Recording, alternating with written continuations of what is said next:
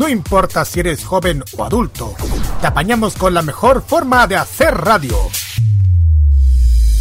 Ponte en modo radio. Es más que solo música. Modo radio presenta. El pasado mes de septiembre, una extraña cápsula ingresó ilegalmente al país procedente de un laboratorio de Oriente. Todos aquellos que la consumieron presentaron extraños síntomas, entre los que se encuentran rasgado de ojos, piel amarillenta, lenguaje en un habla extraña y deseo por la música y las series animadas del país del sol naciente.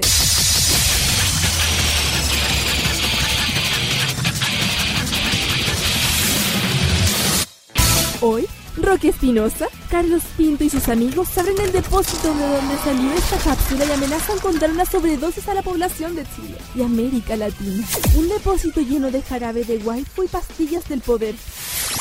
Bienvenidos a Farmacia Popular en modo radio.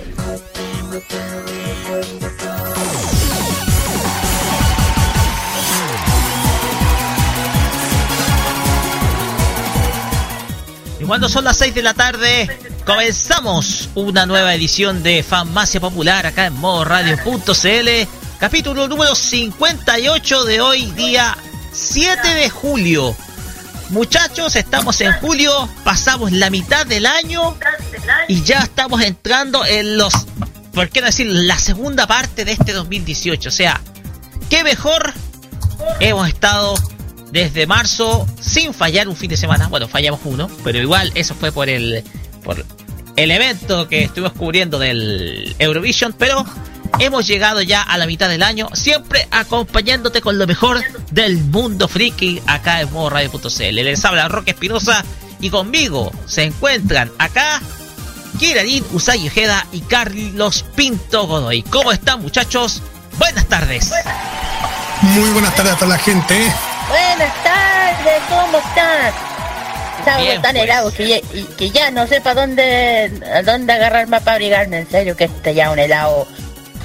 Ya se pasó ya. Bueno, se fue la lluvia, pero llegó el frío. O sea, Sí. Aunque me cae bien fue. la lluvia, pero. Pero, me- ah, aunque me cae bien la lluvia, pero este frío polar, no tanto. Así que va, hay que estar bien abrigaditos, chiquillos, tener encendido el calefactor, el calientacama, etcétera, porque estos días se van a venir súper, pero súper helados. Pero bien, iniciamos un nuevo programa en, este- en un nuevo día sábado. Y estas, este- el programa de hoy va a tener muchas cosas, porque vamos a conversar en el primer bloque sobre algo que ha generado mucha polémica, porque eh, periódicamente con el auge de las redes sociales han aparecido las famosas críticas a los intocables. Han aparecido críticas principalmente a aquellos directores que encabezan proyectos de doblaje y que tienen por supuesto sus cuentas de redes sociales en Facebook y Twitter. Por lo tanto, la pregunta del día de hoy dentro de nuestra editorial corporativa de Farmacia Popular es, ¿se justifica la crítica a algunos directores de doblaje? Ese tema lo vamos a discutir en el próximo bloque en unos minutos más. También vamos a tener el Fashion Geek recorriendo los mejores barrios de Japón con Kira y en esta ocasión adelántenos algo Kira sobre lo que nos va a tocar hoy. Sí, muy bien, gracias Roque. La, el barrio que ganó esta vez, que eh, bueno, la fuerte de esta semana fue entre Roppongi y Ginza. Y por supuesto ganó Roppongi con un 80% venta coma eh, versus 20% por Roppongi. Y esta vez como con voto 20 por 19 votos. Fue un poquito menos que el anterior, pero chiquilla, por favor, ya les dije.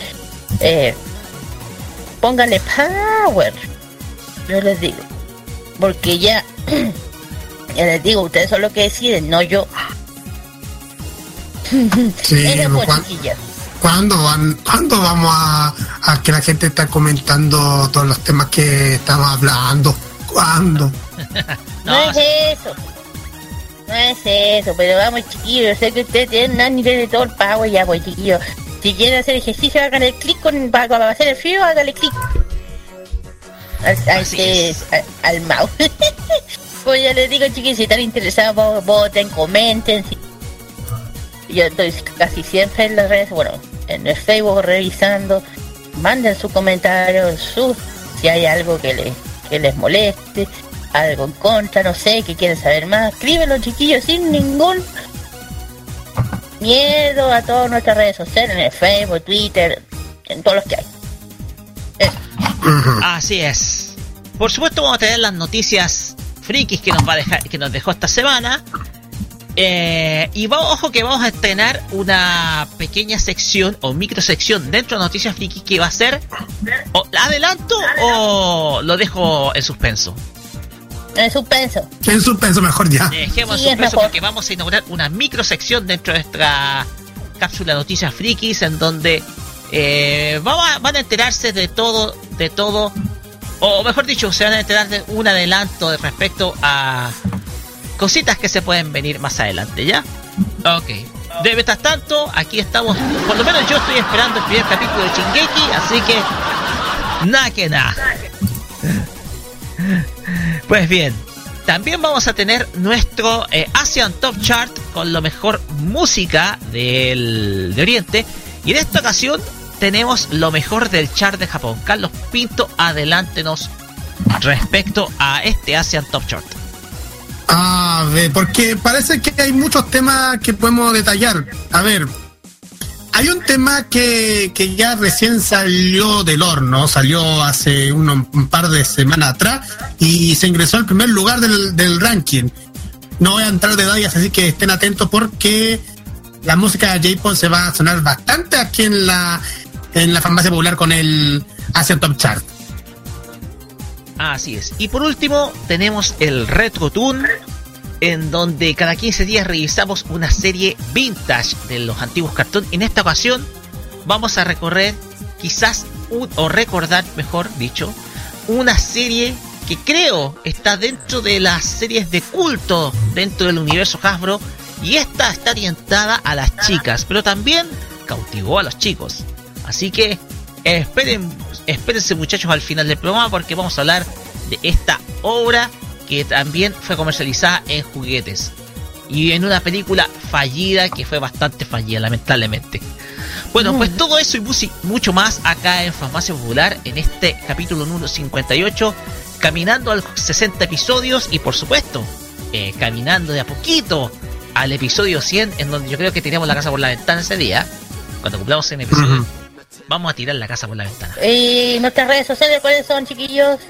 Facebook.com slash modo radio CL, Facebook.com slash farmacia popular, Twitter en arroba modo radio CL, Twitter arroba farmacia popular con el hashtag farmacia popular MR, Instagram modo radio CL y el WhatsApp y Telegram más 569-9533-0405 son las vías de comunicación para que puedan comentar los temas que vamos a hablar durante el programa de hoy día. Y vamos directamente con nuestra portada musical, Roque. Así es, porque vamos a escuchar el opening de una serie que creo hasta el momento ha sido la que más fans ha ganado en este año 2018. Una serie de 24 capítulos que llegó a su fin hace muy poquito y que sin duda alguna dio mucho que hablar. Hablábamos de la serie Darling in the Franks. Y de esta serie vamos a escuchar la canción Kiss of Death de Mika Nakashima acá en la portada musical de nuestro Farmacia Popular número 58. Vamos y volvemos con el tema de la semana.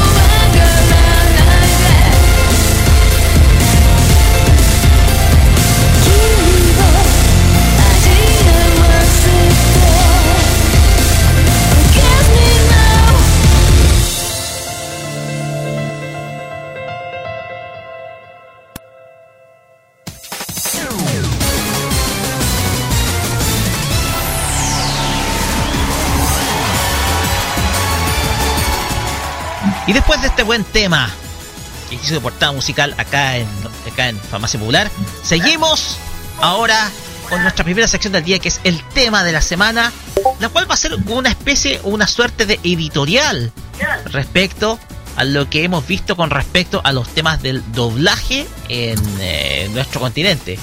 Porque como todos sabemos, hace muy poquito se estrenó eh, la serie Captain Subasa 2018, la leyenda continúa, o la leyenda regresa, perdón, así se llama el título en, latino, la cual ha generado mucha, pero mucha controversia. En primer lugar está el tema de eh, cómo, se, cómo se hizo la adaptación. Porque nosotros la serie la conocimos como supercampeones y con otros nombres, nos familiarizamos con los nombres no originales, ¿ya? En vez de decir Subasa Sora, dijimos Oliverato. En vez de Kojiro Hyuga, nos familiarizamos con Steve Hyuga. En vez de Genso, es. Eh, es. Eh, ay, ¿cómo se llama el portero? Benji. Benji Price. Ahora, esas, esos nombres ya no los vamos a escuchar más. Porque en este nuevo trabajo se cambió la adaptación y se usan eh, nuevos, eh, se usan voces de doblaje, algunas eh, conocidas pero a la vez también eh, hay muchas, pero mucha crítica respecto al trabajo que hacen, por ejemplo, primero, algunos directores y segundo, algunos actores de doblaje, los cuales no tienen la suficiente experiencia de, para poder doblar obras como la magnitud o franquicias como la magnitud de Capitán Subasa, las cuales conocimos y que eh, sin duda alguna marcaron las infancias de muchos. También está el caso un poco polémico de los directores de doblaje que suelen tener eh, ciertos nexos con algunos eh, algunos empleados dentro de la industria. Y abro el panel para discutir respecto a este tema sobre por qué hay tanta polémica con respecto al tema de los doblajes y si existe compadrazgo o no entre un cabeza y además de alguno que generalmente en donde se dejan fuera a grandes talentos y se ingresan otros pero que no tienen la suficiente experiencia o no tienen la suficiente empatía para dramatizar a un personaje. Dejo el micrófono porque hay muchos casos que analizar. Sí, yo creo que, mira, este tema de los doblajes, esto se viene a hacer, no, no ahora, hace rato este tema de los cambios de nombre, de doblaje.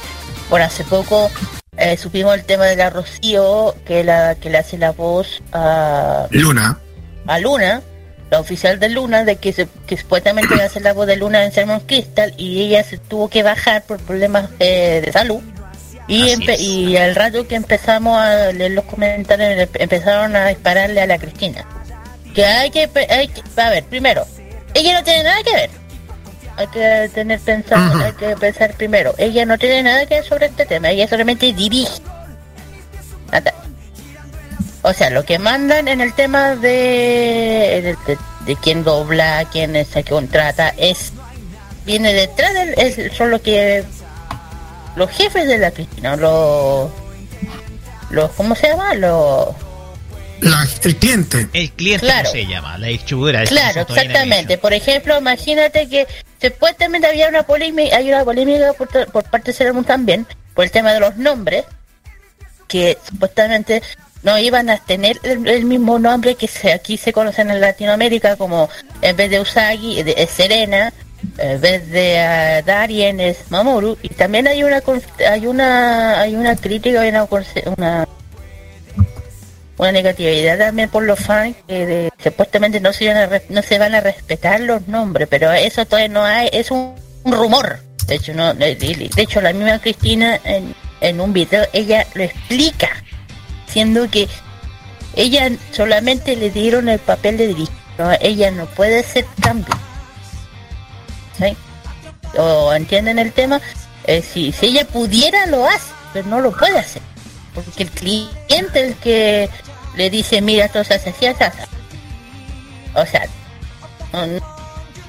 y bueno, por parte de ella, de hecho, ¿sabes que Esto de los temas de, los cambios de nombre, ¿sabes que Esto viene de Japón, no viene de... Esto viene de hace, hace poco. Eh, no sé si por ahí leí que la Naoko estaban porque quería... Eh, están supervisando los nombres originales que salen de Japón afuera porque ya hacen saber los japoneses que cuando salen afuera les cambian los nombres, ¿ya? Pues ya todos saben que cada país se le cambia el nombre, no, no siempre se, se respeta el original del nombre. Como todos saben que en España, en Sailor Moon, casi todos los nombres están cambiados. Sí. Menos por ejemplo, a, por ejemplo, a le dicen Bunny. Claro y es como la ridícula, es como a la Jotaru le dicen ¿cómo le decían a la Jotaru? Le dicen por, ejemplo a la a la, a la Haruka le dicen Vicky. Jotaru le decían Andrea. Andrea, claro. Y es como Andrea y a la mina a la mina le dicen Carola. Es como que por Dios. Eh, y de hecho, en, en, Dragon Ball pasa lo mismo. O sea, no le cambian los nombres, pero si uno los escucha como aquí, se supone que Picoro es Picoro. Pero ahí en, en, España es Piccolo. Piccolo. Piccolo, sí. Piccolo, pues hombre. O Son o Gohan. Entonces, entonces ¿qué, pasa? A los japoneses no les están, no les está agradando ese tema que le están cambiando afuera los nombres originales. Entonces, ¿qué pasa? Están pidiendo que, que se supervise ese tema de cambio de nombre se, se respeta el original. Por eso que ahora con los doblajes no latinos Para está pasando eso. Sobre todo supercampeones. Más, por eso que lamentablemente ellos solamente di, yo creo que hasta el mismo director de este Capitán Suárez que no sé quién es. Arturo eh, Cataño. Ah, ya. Sí, eh, ojo que está súper cuestionado. Después vamos a hablar por qué está cuestionado. Es que por eso mismo lo mental es que, para que los chiquillos se alguien que, que no los ataquen a ellos. Ellos no tienen nada que ver si realmente dirigen. Es lo mismo con el tema de, de Pokémon, Digimon, eh, con todas las series que hoy en día se están cambiando los nombres. Eh, por ejemplo, en Dragon Ball ahí casi todos las voces de Dragon Ball fueron cambiadas, todos los autores de doblaje. De hecho, las únicas originales fueron la Patty, eh, la, Rocío. y la ¿cómo se llama? y la que hace la boda Ten Shin Han ya y casi todos los mayores fueron cambiados y hubo una cantidad de ataques a la pobre de la Patty. Y yo dije pero ella no tiene nada que ver. Ella no tiene nada que ver. Exacto. No tiene nada que ver con todo esto de esto de, de hecho cuando cuando supe el, el, la reacción de todo este tema de, Dragon Ball Z al principio, yo yo dije yo dije que, que la para nueva, estos doblajes son para nuevas generaciones, pero la gente prefiere escuchar lo, las voces de siempre, como que claro sí pues de hecho cuando de hecho mucha gente tuvo eh, cuando hubieron las películas de Dragon Ball Z estaban especulando qué iba a pasar con el doblaje y fue tanto la, la asistencia de los fans que fueron originales que terminaron eh, haciendo. menos mal que al final en Dragon Ball Z Kai de Final Chapter como la cosa cambió.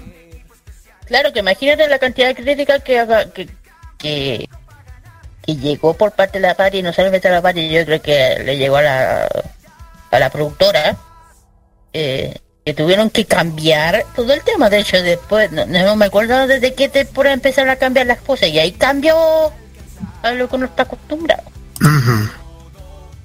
Y yo ya digo, no, eh, no sé cuál es el afán de atacar a los pobres a los pobres directores que no tienen nada que ver por parte de la Cristina, que yo ofendo a la Cristina, a la Pati, a los que están dirigiendo. Yo, nada que ver, o sea, yo solo, ellos les mandan. Ellos solamente los mandan. Nosotros tenemos que, nosotros tenemos que hacer a la, protesta no a ellos, a la productora, no a ellos. También ha pasado con los Simpsons, también ha pasado uh, con cuántas series ya han pasado sobre esta polémica, ya no estamos hablando solamente con el anime, no solamente con el anime, estamos hablando también con caricatura, eh, eh, por parte de la voz de Garfield también hubo una crítica que, por ejemplo, en la, película de Garfield, supuestamente que lo iba a poner la, la voz, el chileno, ¿cómo se llama la voz de, Garfield? Eh, ¿De, la ¿De la película o de la serie? De la película. Supuestamente iba a ser doblado por el original del Chile, la voz de, de Garfield, y al final al fin, al final. Adrián Uribe. Adrián Uribe. La película de Garfield. Pero, eh, pero ojo, eh, el tema va más allá incluso de los eh, de los de los elencos o del cliente. En algunos casos, han aparecido casos polémicos, están los de algunos directores que han sido ya cuestionados desde hace mucho antes por la calidad de los trabajos que entregan y por la calidad de las voces que reclutan.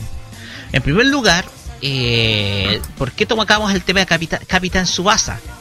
Tocamos el tema porque Arturo Cataño está muy pero muy cuestionado, producto de que eh, muchos de sus trabajos, que son hechos para Cora Internacional, eh, son muy cuestionados principalmente por la calidad de estos muchos están criticando de que el trabajo de doblaje de esta nueva serie de Capitán Subasa 2018 es calidad de doblaje propio de un fandom y no de un trabajo de doblaje eh, de, un trabajo de doblaje que es 100% original de estudio ¿ya? y hay otros casos mucho más polémicos y que vienen de mucho antes como los de Pokémon por ejemplo el caso más emblemático es la voz de Ash ¿Por qué? Ah, Porque se ha culpado muchísimo a Eduardo Garza de que eh, Gabo Ramos no retome su personaje queriendo él retomarlo, ¿ya? Siendo que Miguel Ángel Leal eh, es una persona, según comentan, muy cercana a Lalo Garza y que tomó el puesto de Gabo Ramos, producto que tendría cierto grado de compadrazgo con el director, con eh, Garza. Por lo tanto, todos esos cuestionamientos se pueden decir que son justificados o no, pero todos esos cuestionamientos provienen desde mucho antes y no va solamente por el tema del cliente, sino también de quien recluta las voces, en este caso el director. Yo les pongo esos dos casos que son muy pero muy emblemáticos. Por eso uno comenta, ok, eh, sabemos muy bien de que eh, de que Cristina Hernández no va a poder tomar a, a Rocío Garcés producto de que ella está enferma y está casi retirada del doblaje. Rocío Garcés está casi retirada del doblaje, por lo tanto ya eh, no, no vamos a poder contar con ella. Sin embargo, los cuestionamientos no solamente van por ahí. Los cuestionamientos también van por la elección de la voz de Lita para Sailor Moon Cristal. Porque se eligió una actriz que, según comentan mucho, no tiene mucha experiencia. Siendo que está, por ejemplo, la, la hija, si no me equivoco, de Araceli de León, que ha hecho un buen trabajo, sobre todo cuando uno toma los viejos Tollbox, uno escucha y la voz se parece. Sí. Sí, sí, pero hay que pensar igual, hay que darle oportunidad a la gente nueva, a los tíos nuevos que hacen doblaje. Y yo he escuchado la voz de esta niña, sé que se, se oye bien para hacerlo, pero no sé cuánto, cuánto la crítica. Debe yo, la yo en este caso yo la, yo la apoyé de esta de, de, que la actriz nueva va a ser la voz de, de, Lita de Sailor Jupiter. Yo la apoyé bastante porque igual tal como dice la Kira, hay que apoyar a, los nuevos talentos. de seguro, tal vez tal vez la voz de una puede que tengan a un nuevo talento o, o quizá a su hija Silvia Garcés, pero quién sabe. De hecho, yo creo, de hecho, aparte que la, eh, la hija está haciendo doblaje, yo también sé que por parte de Mario Castañera, su hijo también está, está metido en el tema del doblaje. ¿no? Carla Castañera. ¿Qué es lo que están este hablando hoy en día? ¿Ah? Carla Castañera. Ella. Entonces, como hay que darle oportunidad a los cabros jóvenes que están, están surgiendo, no todo el rato que están los criticando, si se escucha bien, se escucha bien. No tanto criticarlo, yo creo que hay que dar siempre un apoyo a la gente nueva que se surge tanto en el tema de doblaje o lo que son los ani, los anison o, ani, o lo cantan anime covers. Eh, siempre se les pero yo creo que debería darles una oportunidad. Eh, mira, imagínate ya, pone bien Sailor Moon. Imagínate. Y yo creo que la gente también tiene que entender que hay gente, toda esta gente, tienen que descansar por parte de la Rocío, que ya tiene una trayectoria enorme de doblaje. Eh, ya, ella tiene un problema de salud, tienen que entender que ella tiene que descansar. Lamentablemente la vamos a perder que sí, vamos a perderla, Y por eso, sea, mira, si la si la otra que va a ser la voz de, la luna, a mí ya creo entender que una idea de quién puede ser la próxima que la haga. Pero no, no, no voy a ir, no voy a tirar toda la parrilla hasta que no sepa si es ella o no. Pero pónganse en posición de ella, nada más. Darle apoyo hay que darle apoyo a la, a la serie. Yo les digo a toda la gente que está escuchando este programa, denle apoyo solamente a todo el elenco de la serie, al elenco clásico junto con el elenco nuevo, a la directora de doblaje Cristina Hernández que, que de hecho para ser exacto yo, ella me agradeció mucho en el comentario que en, el último Twitter que publiqué que le doy apoyo a Cristina por el por, el, por, por darle ánimo, sobre todo a, a Rocío, García también le di el apoyo y, y, y demás, a Rosa Aguirre y también a una amiga mía que lo conocimos en la, en la que es la María Paz Rivera, Maripi, también comentaron bastante y yo lo agradezco mucho lo que han comentado en uno de, mis comentarios que comentaron en, una de mis publicaciones que hice tanto en Facebook como en Twitter. Así que yo les pido, amigos, traten de, de ser pacientes y, y apoyemos mucho a, a los proyectos, de, al proyecto de Sailor Moon Crystal, porque es el, es el proyecto más milagroso que para todos fanáticos de Sailor y sobre todo por el doblaje. No Yo les pido a todos que están escuchando el programa. Por la Cristina, que, que no hay que darle apoyo a todo lo que está de Capitán Suaza, también hay que darle apoyo o por parte de Dragon Ball Z. De hecho, ahora, ahora que se supone que ahora se va a ser va, a salir el doblaje latino de Dragon Ball Super. No estoy seguro. La continuación Dragon Ball de Dragon Ball Super. Claro. Y el tema es que yo no sé quién lo va a dirigir.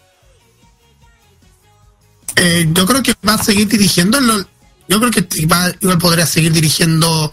Eh, de hecho, ya ahora ya está dirigiendo Carlos II mm, desde el 67 al 71, pero todavía sigue la Garza en la dirección del doblaje de el Dragon Ball Super. No, sí, sí.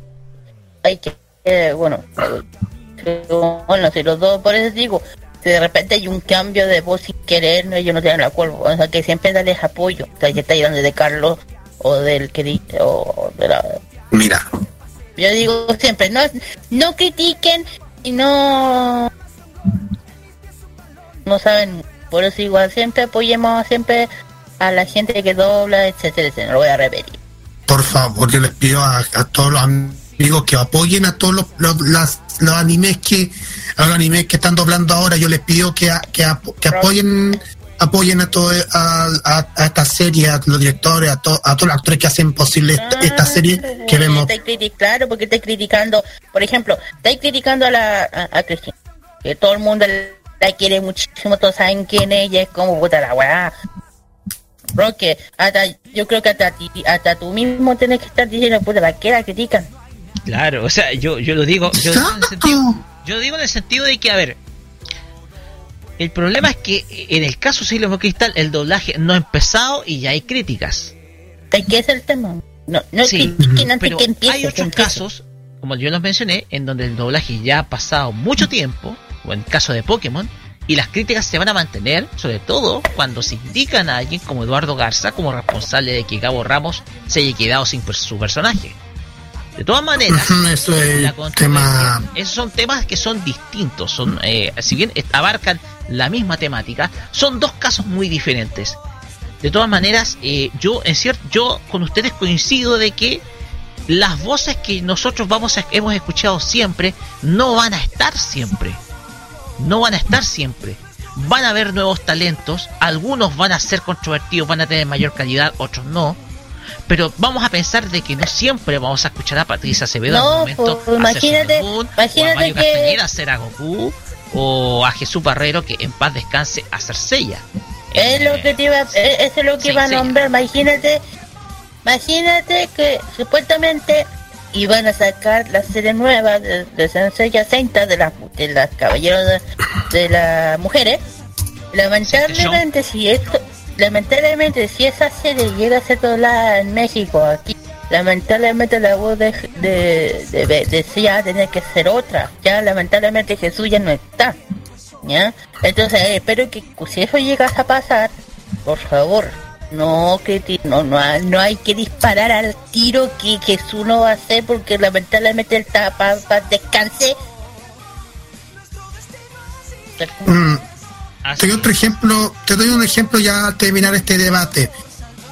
El, no olvidemos también lo de Pepe Labat, también falleció y tendrá que buscar también un reemplazante para en Dragon Ball Super. Ay, totalmente. Así es.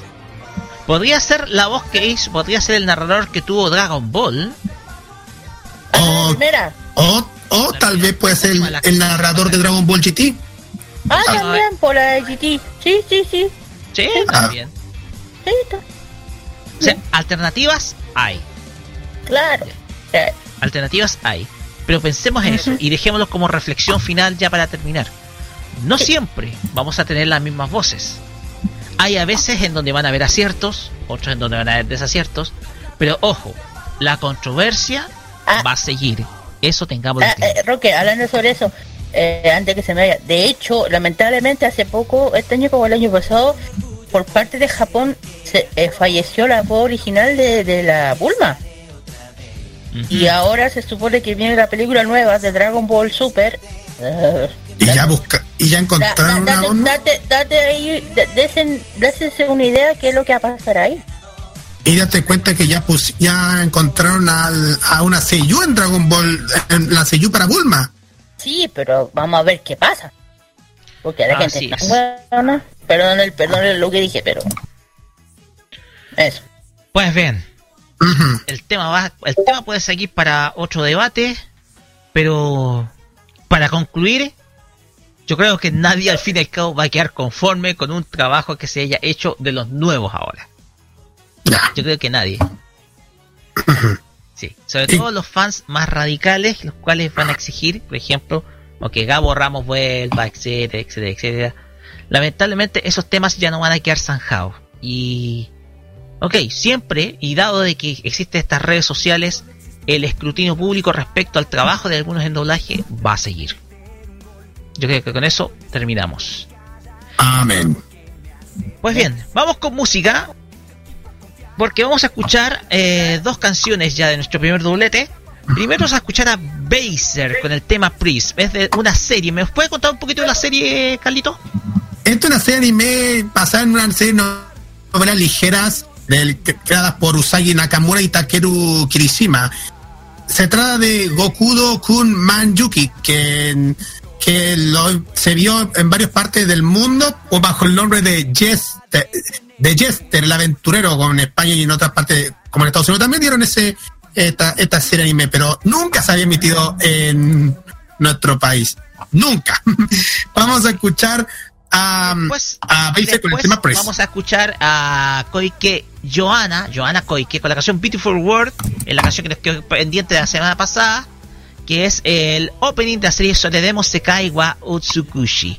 Estás en Famacia Popular. Vamos y volvemos con el Fashion Geek con Kira acá en nuestro programa.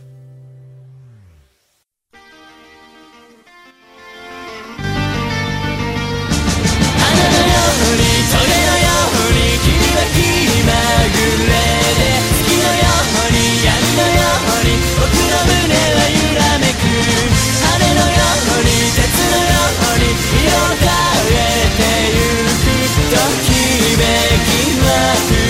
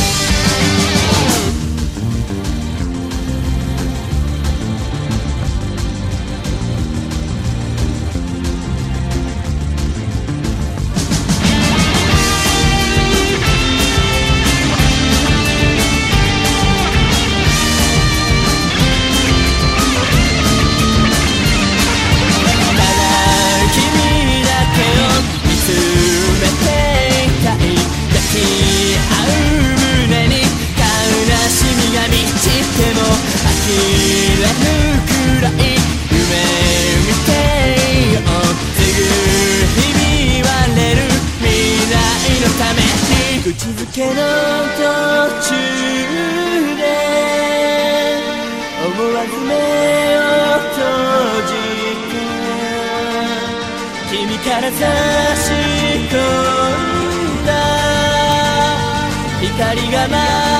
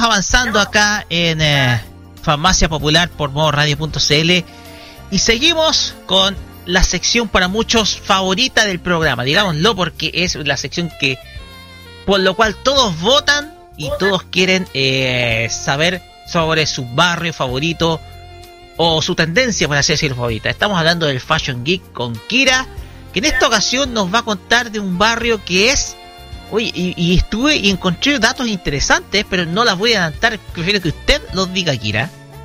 Así es. Eh, eh, esta vez el barrio que ya dije que ganó con un 80% de su 20 eh, contra Roponchi es el barrio Ginza. Posteriormente ya saben que vamos a hablar un poco de historia y ahí vamos a, analizando un poco ya eh, qué tiene este barrio, para dónde ir, si uno viaja a Japón, especialmente a Tokio. En fin, hay que entender que Ginza es un distrito eh, abolengo del barrio de Chuo en Tokio, Japón. Ginza está al sur de Yaesu Kyobashi, al oeste del distrito Shiji. Eh, no, me muy raro. Yurakuyo y al noreste de Shimbashi. Eso es famoso por la concentración de boutiques y restaurantes. ¿Ya? Ginza anteriormente era, un territorio pantanoso. E, para que, para que eh, como digo que esta barra tiene su historia y son importantes, en la época que de Tokugawa, de, según Tokugawa, en su mundo Aedo, los comerciantes comenzaron a, a probar, a, a, probar, a probar el área. Poblar. Hasta el año hasta el año 1612 se construyó una, una, una casa de moneda en la zona, en la cual se le dio el nombre, pues que Ginza significa lugar de la plata. Por eso se llama Ginza. La palabra en japonés es lugar de plata que ahí se construyó la primera casa de moneda. La, ubicación fue, de bueno, esta ubicación fue destruida por un, eh, por un incendio que hubo en el año 1872 más o menos, pero el, un arquitecto inglés de nombre Thomas Waters fue encargado de reconstruir la zona, ¿ya? Se dio bien entonces la población de, ahí empezó la a poblar con edificios de dos o tres junto con los paseos comerciales de la calle, eh, unía con el con el puente Shimbashi con el puente Kyobashi, La mayoría de estos edificios más o menos se fueron eh, demoliendo para dar a paso a construir a construcciones mayores, o sea, para eh, para hacer más edificios de mayor altura, ¿ya? Eh, sobre, los sobrevivientes más o menos de las tiendas departamental Waco y Shodori serían como los más ¿cómo se llama? Eh, como los dos centros más antiguos que quedaron en pie antes que empezaran a desmoler ¿ya? y por más o menos por el siglo XX y se empezó, eh, empezó la influencia de las cosas occidentales más notoria en el país, el cual se retorna lo que sea centro corporativo, corper, corporativos de varias eh, compañías de transnacionales como Sony Corporation, Sonic eh, de la Sony, ¿ya? claro, aparte de que, aparte de que eh, esta Ginza eh, tienes una, un amplia, eh, una avenida amplia, eh, repleta de letreros luminosos, con sus tiendas de alta estándar y marcas en Tokio como una Tokio muy cosmopolitan, ya saben que Ginza eh, compite de hecho con un con otro barrio que es Homosetando. Eh, ¿Se acuerdan que antes habíamos dicho ese sector? Sí, sí. A la hora de que, que eh, homo, homotesando es otro que está dentro de no me acuerdo de qué barrio estaba, pero parece que estaban en, en Shibuya y a la hora de conquistar los bolsillos más, más pudientes, o sea, están como... son rivales. ¿Ya? Y bueno, eh, y hay que pensar que hay varios puntos interesantes de la zona de Ginza que no debería, no hay que pasar al de alto. Para encontrar cada punta que coger siempre el mapa, tener su mapa. En fin, y también aquí, bueno, ya había, eh, aparte de la de los edificios corporativos, que uno es la edición, la, es el edificio de la Sony, eh, que su exterior eh, al menos es, muy llamativo. Eh, ha sido, de hecho, esta, a ver, por ejemplo, una de las, por ejemplo, Giza se, bueno, se encuentra una de las torres, para que, para que me entienda un poco, porque este barrio es más plata, está la famosa torre llamada Armani Ginza Town. Es un edificio muy moderno de dos plantas totalmente del diseñador Giorgio Armani. O sea. O sea, uno de los. O sea, más top de la moda. Claro, estáis hablando de Giorgio Armani, pues estáis hablando de un diseñador destacable en la moda y de ropa y también imagínate que imagínate que en este en esta torre incluye spa de Armani y un Armani restaurante o sea si estáis pensando en un spa de Armani y un restaurante es como ni, ni te mejor ni se imagina cuando tiene que ver las cosas ahí. Así que, aparte, como que también se encuentran otras marcas, conocidas como Gucci, eh, Dior, eh, Charovsky, que son estos estas, estas joyas. ¿ah? Marca exclusiva. Claro, son más, exclusivas. Muchos otros grandes también, por parte de la parte de Dior, también tenemos marcas de, de maquillaje como MAC, también eh, también de moda. Y mantenmente esto es, más parte de moda, ¿ya? Como dije, Gucci, Armani, eh, Bulgari, eh, Dolce Gabbana también. Eh, nombres internacionales, ¿ya? Y los precios los grandes marcas extranjeras son automáticos mucho más de lo que ya son en Europa. O sea, por esa razón también vemos que las tiendas en la ciudad europea como Madrid, Londres, París, Milán, que son realmente las lo, un, dos, tres, cuatro, los cinco ciudades más importantes de la moda, que es Madrid, Londres, París y Milán, ¿ya? Etcétera. Eh, evadidas eh, por los turistas japoneses, o sea que como bien atrae mucho, ¿ya? Y donde el fin de semana la calle principal está cerrada al, tráfico y se vuelve peatonal. Ojo con ese con ese con mm. ese el dato. El cruce, el que estoy hablando, es el cruce, es el. ¿Cómo se llama? Es la famosa paso de cebra. Es el que estoy hablando yo. ¿Ya? Y bueno, y más allá de las tiendas grandes almacenes, no hay, no hay prácticamente nada que, o sea, de visitar en sentido estricto, palabras solo hay, eh, bueno, también aparte lo, está el teatro Kabuki-sa, ya ya saben lo que es el kabuki ya le habíamos hablado anteriormente de lo que se trata el teatro. Es un este es un escenario principal de la ciudad que para ver una obra de teatro del famoso teatro kabuki de este de un, de un arte muy antiguo de Japón el, edificio es un exterior tradicional de los pocos que quedan que es un atractivo para los ojos extranjeros por si quiere ver algo originalmente japonés ya pero lo más, lo más allá de esto, el edificio, la peculiar interés del viaje, eh, la, vieja estructura fue demolida lamentablemente, como hoy en día siempre pasa, y hoy fue re, y además que fue reconstruida en, entre el año en el 2010 y 2013. Eh, pero el interior sigue siendo igual, eh, el interior es igual a un cine moderno. O sea, por fuera se ve antiguo, pero por dentro, ya saben como siempre pasa en todos los país, en todas las ciudades grandes, siempre destruyen lo, lo, emblemático. ¿Ya? En fin. Posteriormente, este, este lugar, eh, este, este teatro, eh, mm, uno quiere ir, pues, este, hay boleto que en inglés o para trabajo que si tiene, pues, el, por ejemplo, el peso son 700 yens.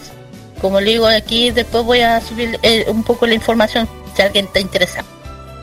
En fin, para bueno, para el fanático más o menos para la parte de la tecnología, eh, también está el, edificio Grand Apple Store y también Sony Bullying. Eh, el edificio. Building. Sony Building, eso. Un edificio que además de ser probablemente la tienda de, ojo, de Sony más surtida del planeta. O sea, también alberga salas de exposiciones de prototipos y productos de Sony que aún no llegan al mercado. O sea, lo que a decirle es lo que sí me entienden un poco. Muchas tecnologías que, que que ni siquiera han salido en Estados Unidos, son exclusivas de Japón. Ahí se ven. Que hacen cosas que aquí no se ve, que yo creo que hasta deben de celulares, celulares, ay, celulares, perdón, perdón, con una Xperia. que nadie se la, ¿ah? Xperia, en el caso de Sony. Claro, pues por eso digo, ya ay, el iPhone 8, ya, yo creo que allá ya tienen una tecnología mayor, es como ahí, ahí se ven cosas muy raras. Por eso que dicen que es el, aquí se muestra la exposición con prototipos que ni siquiera Sony aún quieran salir al mercado. Aquí encuentras todo antes. Por eso que siempre cuando dice espera, ahora si vas a Japón, cómprelo allá. ¿Qué será? ¿Ya? Aparte de, también está la parte fotográfica. Normalmente lo que, por ejemplo, eh, ahora todo lo que se sobre de Giza es un distrito comercial de alto nivel que ya lo había mencionado por parte de, la moda y de, la, de, las empresas como Sony, Apple, todas estas cosas. Eh, el distrito puede ser muy interesante también para los amantes de la fotografía. O sea, eh, pero muy pocas personas saben de este tema. ¿ya? En Giza hay un hecho, eh, hay un hay, hay un hecho de algunos showrooms para lo que no lo que es un showroom showroom es una venta especial que muestran sus lo más eh, lo más puede ser eh, marca o cuando una persona eh, mira por ejemplo. Se supone que hay tiendas que no atiendan físicamente. Dan un día especial para vender sus productos especiales. Esto es un showroom ya y la más famosa gigante de la fotografía japonesa que una es la Nico Salón ya saben esa marca. Nikon. Ya, la Nikon, claro. En Ginza se encuentra una de las, de las pocas salas de exhibición de Nikon Japón que en Tokio puede encontrar otra, y la otra es que está en Shinjuku, ya, dentro de la L Torre se llama. Esta sala de exposición alberga exposiciones de fotógrafos emergentes que se pueden visitar gratuitamente, que es gratuita, además de tener muchas cámaras de exhibiciones aparte. Eh, ¿cómo se llama? Eh, y aparte de, de, Nico, también tenemos Canon Plaza, que también es otra marca, claro, la marca Canon, prácticamente el mismo, es en, el mismo que el Nikon, o sea, el Nikon Salon, sino que la propiedad de, sino en propiedad de Canon. O sea, ahí alberga una sala de exhibición, por supuesto que muchos productos de Canon, o sea, Nico tiene su, su área, no tiene su área. ¿Ya? Y yo le dije, yo, no se preocupen chicos, yo aquí vamos a subir siempre la, estos datos importantes, algunos lo que son interesados en la fotografía o en el tema de, tecnología, moda. Ahí vamos a subir todos estos datos. En fin, eh, ¿qué datos? Ah, sí. En el tema, si alguien va a ir a dormir en Ginza, que esto ya creo que esto eh, es un punto que se me ha estado yendo de lado por parte del otro eh, eh, barrio. Eh, por ejemplo, por ejemplo, en la noche, después de las tiendas oficiales cierran, hay muy pocas personas que todos de, en Ginza. no, no hay una vida nocturna notable. O sea, no es, no es tan como en otros barrios, ¿me entiendes? Más allá de esto, todavía hay una zona muy, movida la noche. No es tan movida como en otros barrios, ¿ya? Como que hay barrios que están casi toda la noche, toda la noche, de día y noche es funcionamiento, ¿ya? Eh, todavía es una zona, ya que es una zona muy central, que es excelente punto de partida para eh, también explorar la ciudad. Ginza es probablemente el eh, se pueden es imposible no encontrar alojamientos baratos. Podrán encontrar hoteles de alto nivel a su mayor, entre todos quieren mencionar uno de los hoteles es su Garden Premium. Ya y vamos a subir estos datos. Uno de los pocos hoteles de la ciudad que ofrecen más o menos habitaciones con baño eh, eh, o sea que está incluido el baño, porque hay, hay que entender que hay hoteles que no, no, no incluyen baño, y lo mismo que cuando uno arrenda habitaciones. Ideal para una noche del sueño, no sé, por unos 20 mil yens, 20 mil yens serían... Eh, ahí vamos, eh, alguien me ayuda con la calculadora más o menos, ¿cuánto serían 20 mil yens? 20 yens, ¿cuánto serían 20 eh, Espera un poquitito, voy a... Pues mientras... aquí, te, aquí, te, lo mando, eh, más o menos de los... Eh, 20 mil, 20 pues, mil yen, no sé cuánto sería en pesos chilenos más o menos para que la gente entienda cuánto sería, porque no muchos eh, entienden el cambio de... El dólar está en 600, ¿no? Sí, aquí está. Mm. Eh, son 117.400 pesos aproximadamente. No, ah, ya. no es tan caro, si se dan cuenta, no es tan caro. ¿ya? Estamos hablando de... Si quieres arrendar, no es tan caro, es uno, es uno de los pocos barrios que se puede arrendar barato. Ah, ya. ¿Ya? Y en fin, eh, saliendo un poco, eh, bueno, aparte de que ya había dicho que tiene, aparte de ser de moda, tecnología y bla bla, en Giza hay muchos restaurantes de primera clase de, además de cocina internacional que si te, tienes un gusto tipo comida sofisticada, podrías disfrutar de, un placer de comer en guisa por una noche. Eh, por ejemplo, algunos de los renombres de restaurantes con estrella Michelin, si, no saben lo que es una estrella Michelin, las estrellas Michelin se le dan a los restaurantes, es como el, es como el Oscar para los restaurantes, para los chefs, eh, que se encuentran en Giza, un restaurante de sushi, uno de, que se llama Yukigashiro, que es un restaurante conocido, el otro restaurante de cocina Keisaki, entre otros restaurantes que ya dije voy a, subir este tema.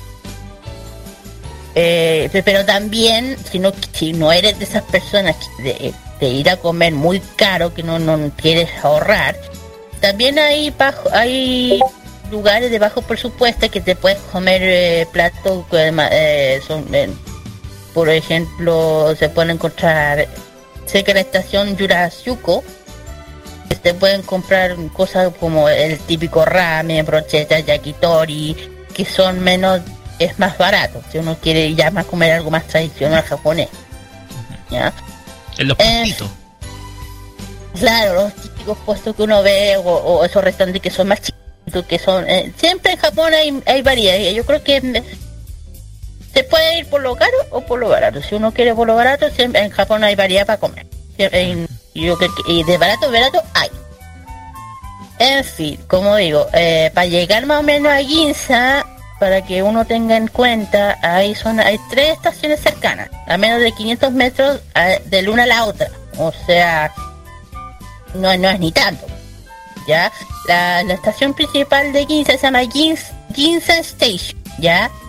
De ahí pasa la, línea Ginza Línea. Eh, es un... Es sin cambio de tren en vía de Shibuya. O sea...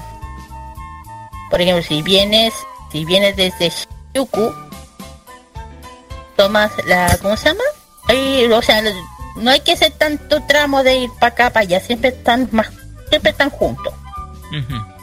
De ahí voy a subir, ya dije, toda esta información para lo que quieran eh, sobre el tema de las comidas, toda esta historia, bla. Y bueno, muchachos, ¿qué opinan sobre este este barrio que es más más pituco? Se puede decir, más pituco. Tienes razón. Hay que decirlo, por, es pituco. por las características, Kira, eh, se puede llamar co- como la zona más elitista eh, dentro de la ciudad de Tokio, incluso comparable como con la Quinta Avenida en la ciudad de Nueva York. O sea, por todas las Más características que tú muestras, por ejemplo, la existencia del edificio corporativo de la compañía Sony, que es quizás eh, la compañía más emblemática del país, eh, y más una mega tienda de la compañía Apple. Estamos hablando de un lugar que es bastante exclusivo y tú lo contaste. eh, hay algunas tiendas, principalmente las de Giorgio Armani, que son de eh, ropa exclusiva. Estamos hablando de un barrio que es bastante elitista. Y hay, hay- aquí encontré algo muy interesante, que es el llamado Ginza Wako, que es un reloj enorme que, que tiene características occidentales, que fue construido en 1932. ¿Ya? Y está Es que justo. De hecho, ese es lo- ¿te acuerdas que yo había mencionado que se habían demolido cosas? Sí. Ya, uno de los pocos fue ese. Mm, hmm. Uno de los pocos que sobrevivió. Uno de los pocos. El Ginza. Wako. El... Ya, pues ese fue, pues. Ese así se llama. Y, eh, el Waco es el edificio enorme reloj. Yo dije que ese fue el fue eh, es uno de los pocos, yo lo mencioné, no sé si lo escuchaste. Dije, eh, sobre, eh, sobreviven las tiendas departamental Waco en Yaudori, que justamente es el que tú lo habías mencionado. Que es uno de los pocos que quedó en pie antes que todo se demoliera. Y Carlos, no sé, algún comentario, no, Roques, sí, sí. De mi parte era solamente ese detalle. De mi Bueno, parte Bueno, solamente sí. ese detalle. No sé si Carlos va a querer expresarse. No, me quedé muy, em- me quedé muy como, a ver, ¿cómo te puedo explicar? Me quedé muy, mm, muy, muy, muy atento porque me fijé en algo, porque tú, tú dijiste que Guince es un, es un barrio que, que están los los- los locales comerciales, los centros, los centros operativos de las, de las compañías transnacionales, ¿verdad? claro, como la Sony, la Apple, la, la Canon, la, eh, marcas también de, de moda como Armani, Gucci, Dior, eh, Charos, eh, Dolce Gabbana, eh, entre otros miles de marcas. claro. Mm, se, no- se nota bastante porque como, como este es un barrio muy conocido por el tema de, del- de, lo- de, lo- de las oficinas de varias empresas, es como si es, es como, ¿cómo podemos decir? Un pareció como, como que mezcláis INSA con estas oficinas de, de empresas, como las oficinas que están en, en los barrios de, de Santiago, ponte tú. Claro, como dijo el, Rock antes, eh, antes que, que da como una especie de, de- de esa sensación de, de, de Nueva York, no sé, una, una cosa así había dicho Roque. Como la Quinta Avenida claro, como, como que tiene esa ese ambiente, ¿me entienden? Como la gran avenida, esa parte de Nueva York, con la parte con lo mismo, pero con altas luces, ¿me entienden? Sería como Manhattan, pero Manhattan ni siquiera Manhattan eh, no, no, se compara con estos dos. Claro. Como... Ah. ah. En fin, ya chiquillos, ya acá espero que les haya gustado el, eh, el tema del barrio de Chi 15, perdón, yo les dije todos todo los datos, toda la información, la vamos a subir a la página. Y, ya saben, terminando ya este programa, se sube la nueva encuesta de la, para el próximo barrio. Y ya terminando esta sección, empieza la música, como todos saben. Esta vez vamos a irnos un poquito, ya que la vez anterior fue un poquito más de idol y chicas. Más Vamos a cambiar un poco. Ya, claro. Vamos a cambiar un poquito, vamos a volver un poquito lo visual y media. Vamos a empezar con la canción. Primera canción es de por la banda visual de Gatse con la con la canción Ugly. Y también vamos a poner una de las una de las bandas más más queridas aquí en Santiago, aparte, que es la Arcanciel con la canción Niji, que es uno de los openings de Samurai Yaki. Y próximamente viene el, eh, tercer bloque de noticias friki en Farmacia Popular. Vamos y volvemos. Disfruten de sus canciones.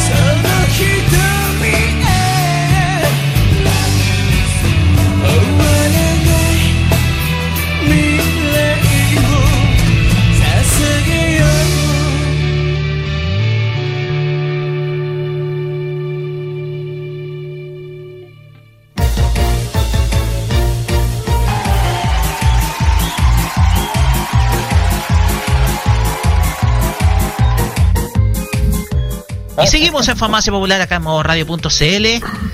Y, ojo, antes de inaugurar nuestra sección de noticias frikis, vamos a dar comienzo a una microsección de nuestro programa que va a ir siempre más o menos a estas alturas, a estas horas. Se trata de promociona tu evento.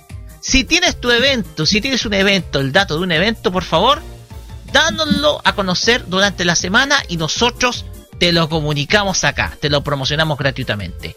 Y en esta ocasión vamos a darle el micrófono a nuestros compañeros que, que promocionan un evento súper importante y que está relacionado, claro está, con algo que siempre visitan. Estimado, así es. Vamos a, eh, bueno, ya saben que eh, mañana eh, se viene la feria, la feria Friki Pelusa, que se va a hacer en el Museo Nacional Aeronáutico del Espacio en Pedro Aguirre Cerda 500. 5000. Cerrillos, 5000 cerrillos. El domingo empieza a las 10 de la mañana y termina a las 5 de la tarde. Eh, Carlos.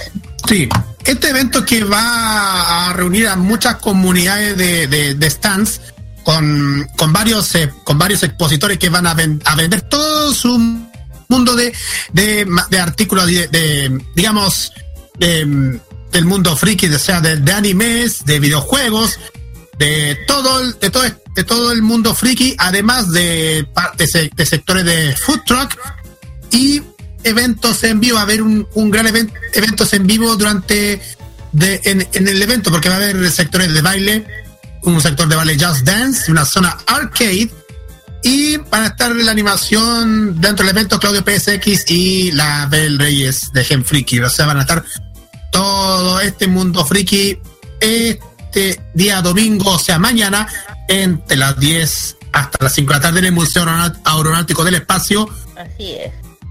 Y chiquillos, que, y también un dato vamos a ir mañana. Ahora vamos a ir a, a reportear el tema para que alguien quiere acercarse de llamar un saludo, no sé, acérquense. Y bueno, aparte del mundo friki, también tiene la sección de mundo de, las cosas retro.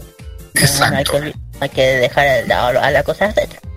Exacto, el sector retro donde todo, donde se, siempre ahí atraen muchísimas cosas del mundo clásicos de, revistas, de, artículos antiguos, o sea, de, todo. Sí, de todo, de todo. Eso. Eso, estimados. Así es, Roque. Perfecto. Mañana Feria Friki y ojo se nos va a unir alguien muy especial y un, bueno, un conocido de nuestra casa radial, así que sí. Así es. Va a estar con nosotros, va a estar con junto con Kira, con Carlos Pinto, Roberto Camaño. por favor, háganlo, entreténganlo y no se olviden de regalarle algo relativo a Slayers, ¿ok? Slayer, ahí le vamos a mandar, ahí le vamos a dar su, su, su, su turismo. Su turismo, claro está. Ya muchachos, comencemos la sección formalmente Noticias Frikis acá y comenzamos con Kira. Usted parte, estimado. Muchas gracias. ya, primera vez, bueno, primera noticia que vamos a hablar en este momento es por parte de Alien, para los fanáticos de la película de Alien, que yo conozco a muchos. Alien eh, aparentemente podría tener una serie de televisión. Eh, por, eh, en, Fox estarían considerando la realización de una adaptación de televisiva situada dentro del universo de la franquicia de los Exnoforbos. ¿ya? De acuerdo a un, rumor de Omega Underground, 20th eh, Century Fox estaría completamente eh, contemplado de realizar una serie de televisión basado o basada en el universo Alien. ¿ya? Aún no existe nada concreto. Respecto al anuncio, se daría en el, en el marco de la celebración de los 40 años de la franquicia algo que se concretaría en el año 2019. ¿Ya? Considerando que Alien Waking, la tercera película, la, la tercera película en línea iniciada por Prometheus, está absolutamente congelada. En el sitio eh, remarca que una fuente confiable les reveló que en abril que una serie situada dentro del universo Alien está siendo considerado Dicha información, dicha, información lograron eh, contratarla entre otras fuentes. Lo que no pueden concretar es que podría llegar a FX por otra plataforma de streaming. Eh, pero Hulu y Netflix fueron descartadas por el momento. Así que uh. no hay nada confirmado, pero considerando los resultados de Alien, eh, con, Covenant, a nadie le debería sorprender que en un futuro la saga se abra otro, otro espacio fuera del cine. Pero claro que los fans del origen de, del origen de, de Ridley, de la de la, ¿cómo se llama la? Claro, o las escuelas de James Cameron también considera como que no hay espacio para volver a llegar a cortar tan tan altas, contas altas. Ya chiquillos, esa sería la información sobre el tema de la serie de Alien, que aún no hay mucha información, solo si que por el año 2019 habría algo. Sí, ser los 40 años de esta franquicia que revolucionó el cine de terror espacial, así que tiene mucha importancia la franquicia Alien dentro del mundo del cine no decirlo de la cultura popular que se enmarca en lo que es el entretenimiento cinematográfico.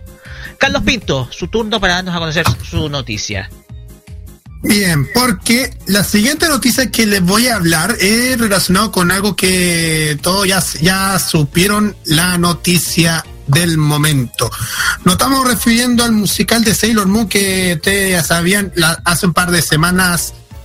Hablamos aquí en Farmacia Popular acerca del musical, de que si va a salir en los, en los cines Hoyts, debido a que en la, parte de México se habían estrenado a través de los locales, en los locales de Cinépolis.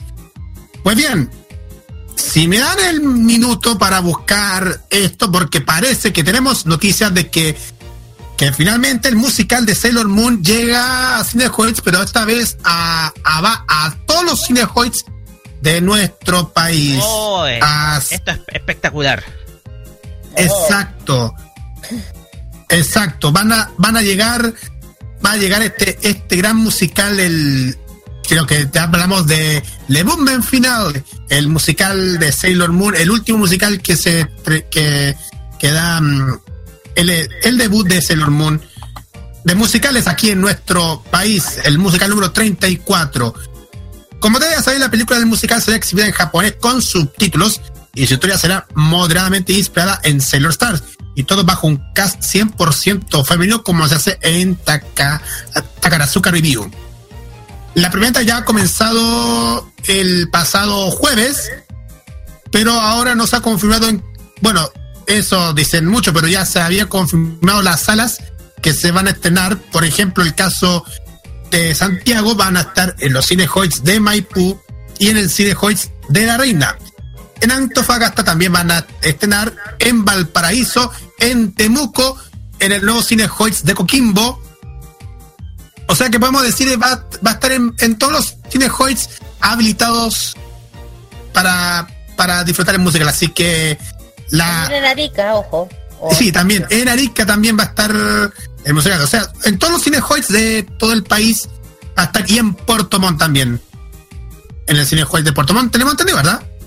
Así, así, ya saben chiquillos, eh, bueno, las entradas ya las pueden eh, obtener a través del Cine Hoyt, a través de online o, o en esta, eh, o ir a las tiendas de Cine Hoyt a obtener el a obtener que apurarse chiquillo porque yo creo que esto se esto se esto se agota como pan calentito porque uno ya porque aquí ya estamos listos sí ya está y ya apúrense bueno hay que apresurarse porque se viene la producción teatral de esta legendaria serie de los 90 más populares en nuestro país y en Latinoamérica. Roque.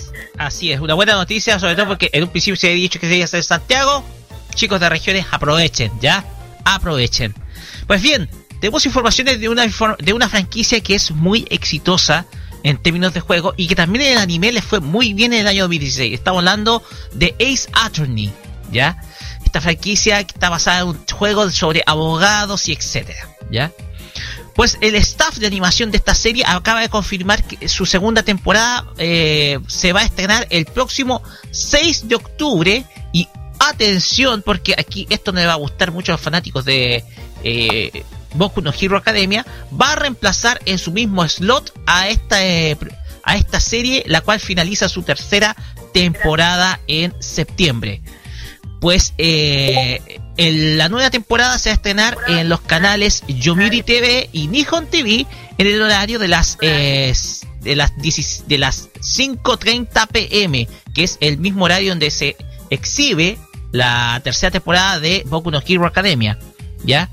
Se repite el mismo staff, el cual eh, fue, eh, fue producido por el estudio A1 Pictures, estudio, estudio que generalmente trabaja con, eh, con, el, con Netflix, y se repiten muchos de los actores de doblaje, entre ellos Yuki Kaji, quien va a interpretar al protagonista, quien es Phoenix Wright, quien es el que encabeza, es el protagonista, un abogado quien se encarga de eh, resolver todos los temas legales y famoso por sus famosas poses, así sobre eh, sus, famosas poses que hacen en el juego, etc.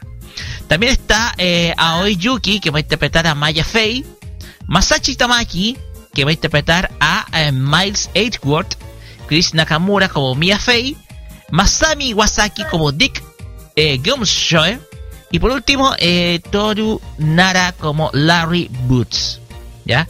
La serie que eh, tuvo su estreno el, la primera temporada en, el, en abril de 2016 eh, está basada en los dos juegos de la serie de esta serie de, de esta serie de esta franquicia de juegos y tuvo su también su emisión a través de Crunchyroll a nivel internacional.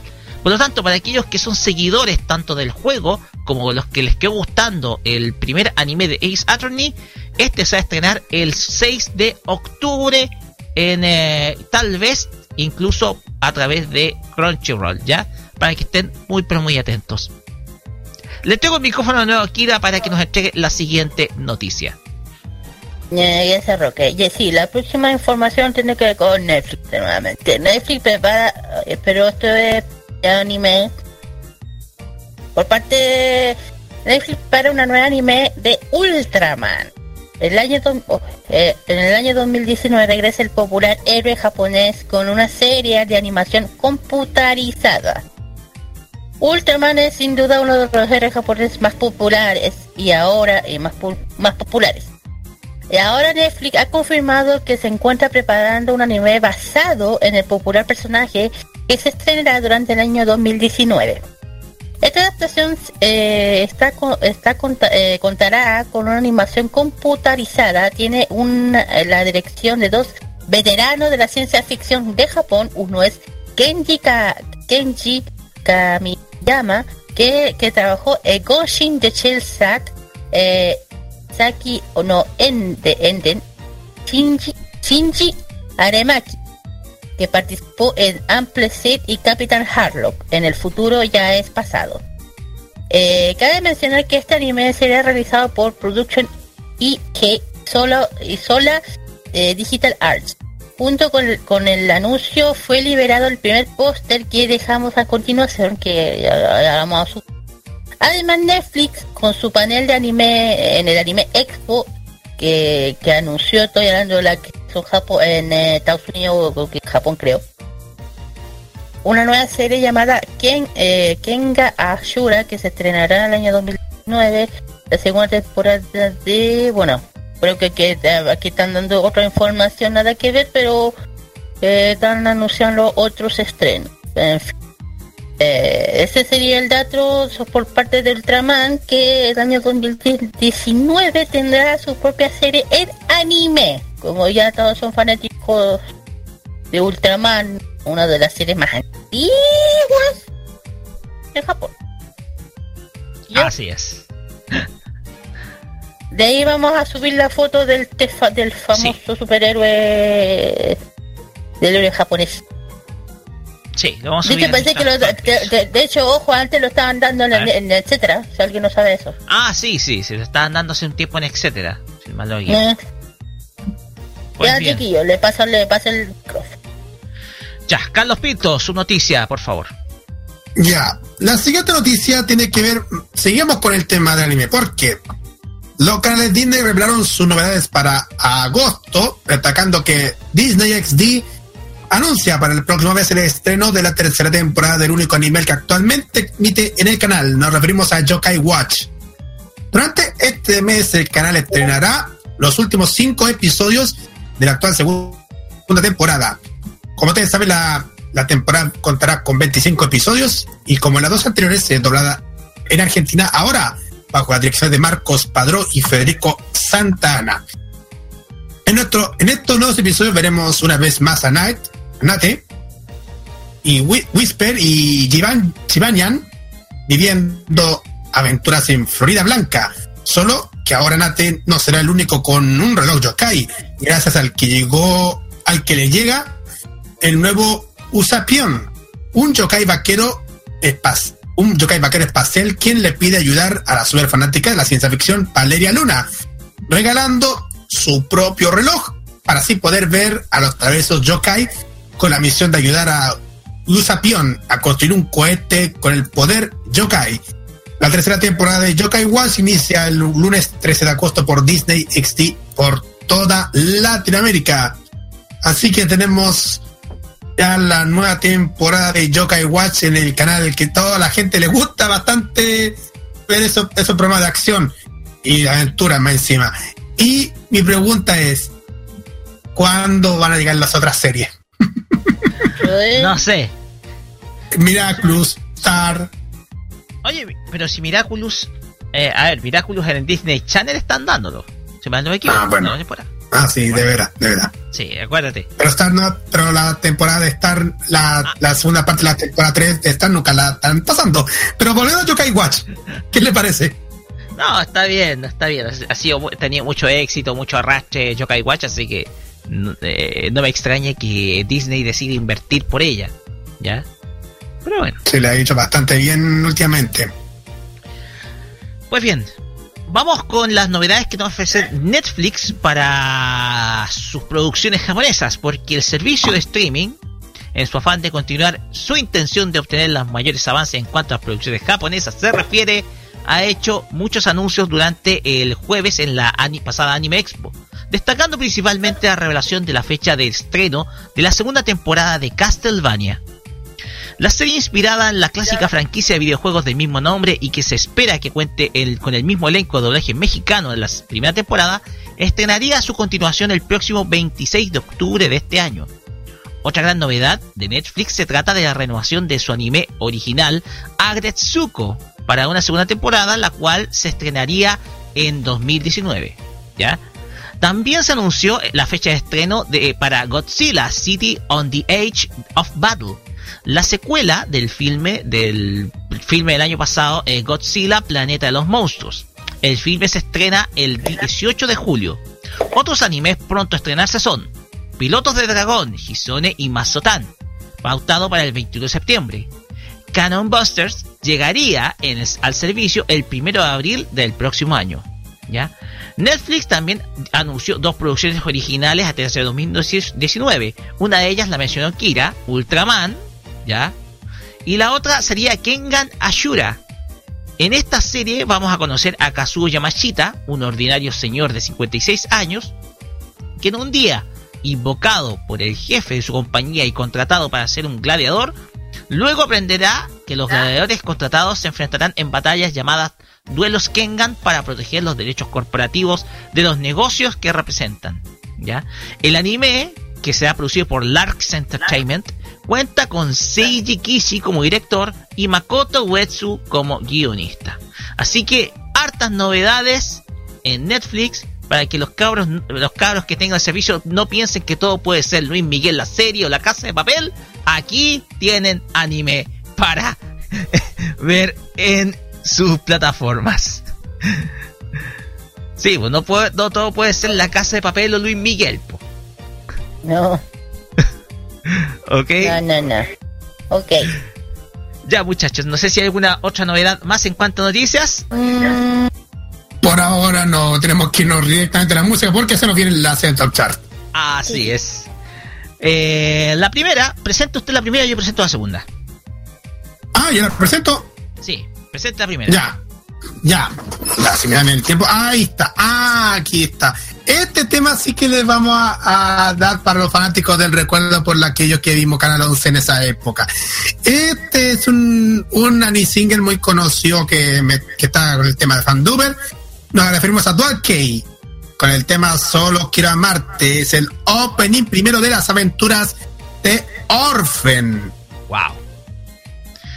Posteriormente vamos a escuchar una canción que ya es clásica, sobre todo en mi playlist. Hablamos de la canción de la agrupación Kishida Kyudan y Abe Hachi Rocket, que es el tema High School of the Dead, que es el opening de la serie homónima al título de esta canción.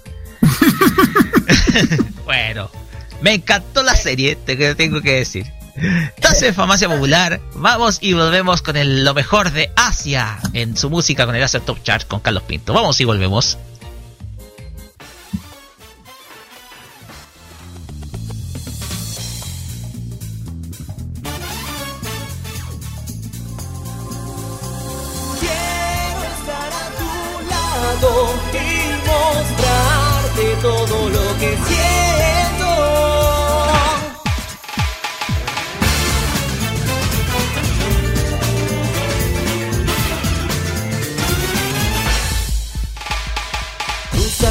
Somos en realidad cuando nos encontramos con la pasión.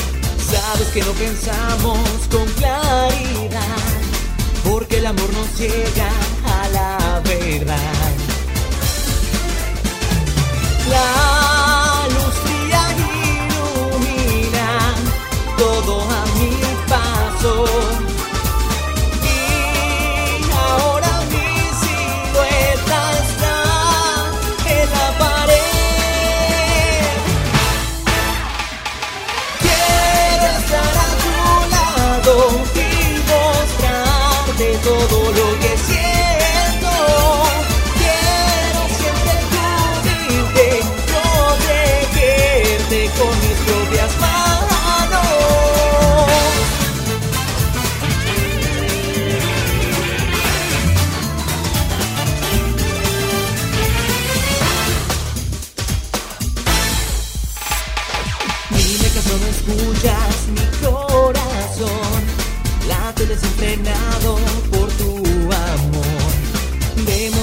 suelta a la pasión.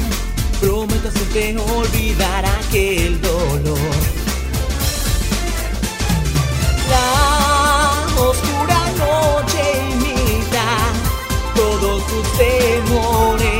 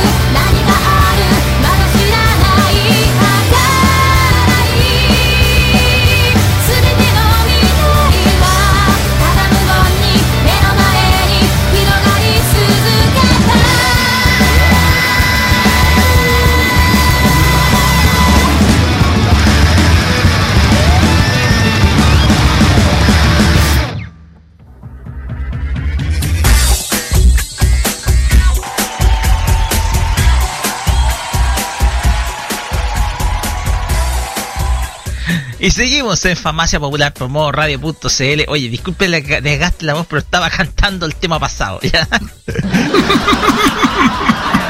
Muy bien. Vamos, Carlos Pito, con eh, lo mejor del chart del As del, de Japón en, esta semana acá en, el Asian Top Chart. Vamos, Carlos. Eh, gracias, Roque. Este es el Asian Top Chart, como siempre, en Farmacia Popular de modo radio.cl esta semana vamos a dedicarnos con los temas que han sonado en Japón. Vamos a partir primero por el décimo al, sexto lugar. Y les digo una cosa, esto, el ranking se, ha, se movió bastante porque siempre se, cambian los, temas. Hay que asumirlo, cambian siempre los temas mm, los, todas las semanas. en el décimo lugar ingresa al ranking Hayashibe Satoshi con el tema Koigoromo ya lleva 9.357 ventas en el noveno lugar. También ingresa al ranking Idol 7 con el tema Sahatsu Hiro Realize. Este tema lleva 10.094 ventas. En el octavo lugar también ingresa Luz con el tema Sister. Ya lleva 13.028 ventas. En el séptimo lugar, en el séptimo lugar tenemos a una Seiyu y, cantante pop llamado Saito Soma con el tema Date. Ya lleva 13.502 ventas y en el sexto lugar, una vez más, tenemos el set de artistas de parte del, ciclo de animes de Idol Master Cinderella Girls, pero esta vez con el single Monetsu Joya Yonaoshi Sí, Guilty. Ya lleva 13.593 ventas eh, esta semana. Ahora vamos directamente a, a los temas que van el del 5 al 1, partiendo con, con el quinto lugar que también ingresa al ranking de Dan Fujioka. Fujioka, ahí sí, Dan Fujioka con el tema Echo. Ya lleva 14.033 ventas. Vamos a escuchar.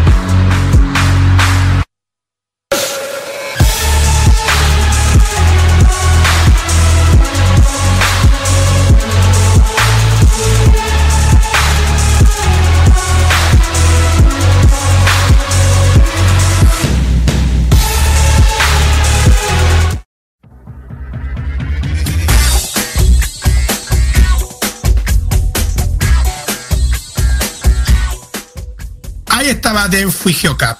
Y en el cuarto lugar también ingresa al ranking este grupo de ocho miembros de J-Pop que debutaron en abril del 2014 bajo la subsidiaria de Apex Tracks, Apex Vanguard. Es la subsidiaria de Apex. Nos referimos a Solidemo con el tema Mo Anaikedo Keiki Desuka Our Days, más conocido. Es que así es el tema del, del single. Este single lleva 18.299 ventas.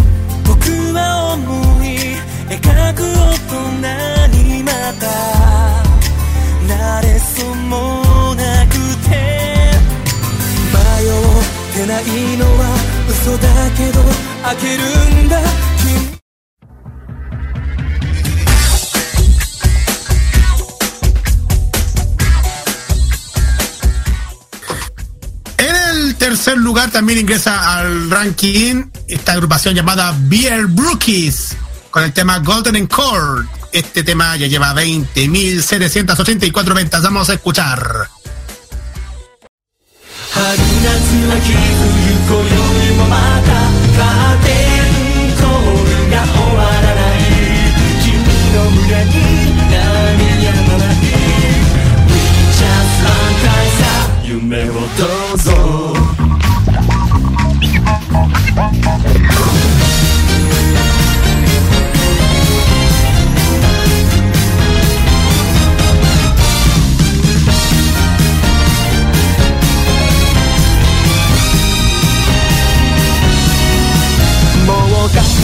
れないこの高鳴りきっかけはいつだって嘘じゃないね。え憧れだけじゃなんか足りなくて連れてきたんだ。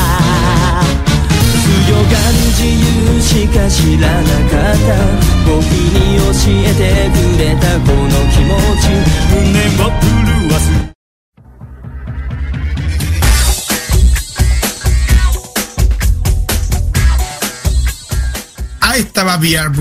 Y en el segundo lugar, eso es lo que no podía faltar, artista de K-pop en el ranking de Oricon. Qué mejor. Nos referimos a God Seven, este, esta agrupación de siete chicos que debutaron en el año 2014 bajo JYP Entertainment. Y en Japón debutaron bajo el sello de Sony Music. God Seven con el tema The New Era lleva 55.200 ventas. Vamos a escuchar y después nos metemos al primer lugar.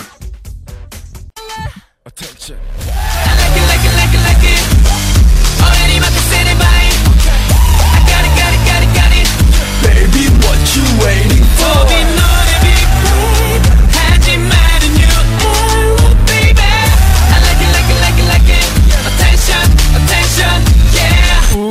I need the gasoline somebody need your love bounce through heartbeat. So everyday coach that closing my eyes me up I know he got what shit the yak so can no yeah. Get up turn it up ain't shiny call No stop get it up everybody go. Ready one two three don't she can only meet none the true. Shit the email let's go. 다시 감했다 그눈 사키노 heaven sky. 나를 모시란 날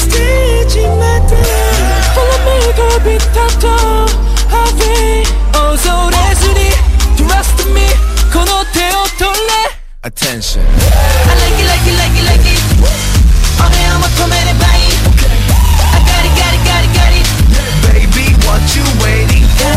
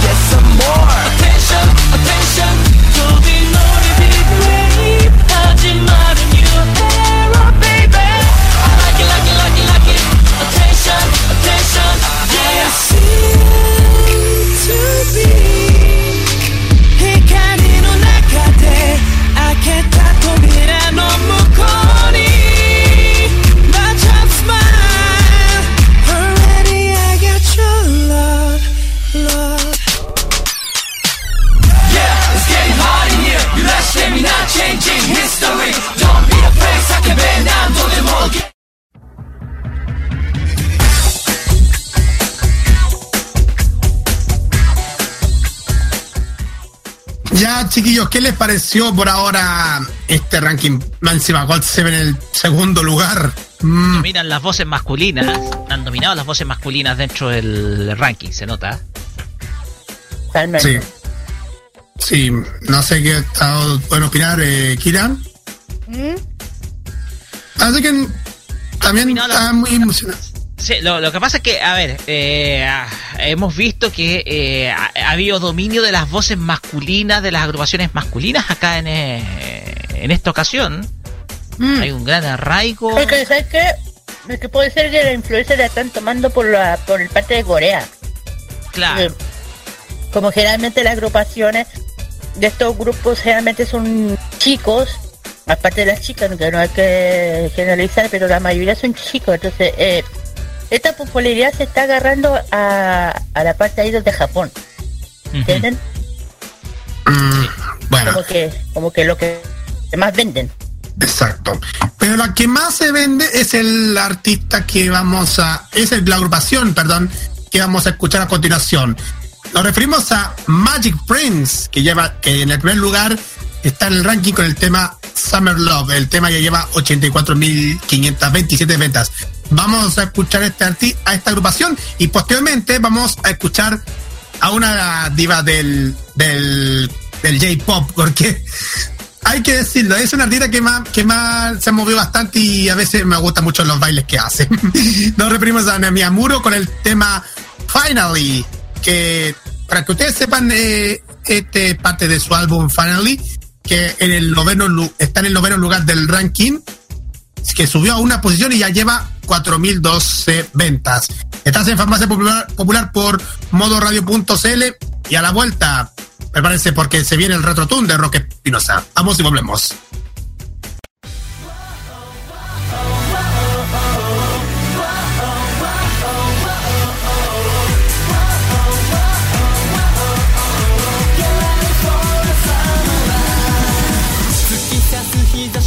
し眩しそうな君のハートビー。ト隣で耳すませば聞こえちゃいそうだよ。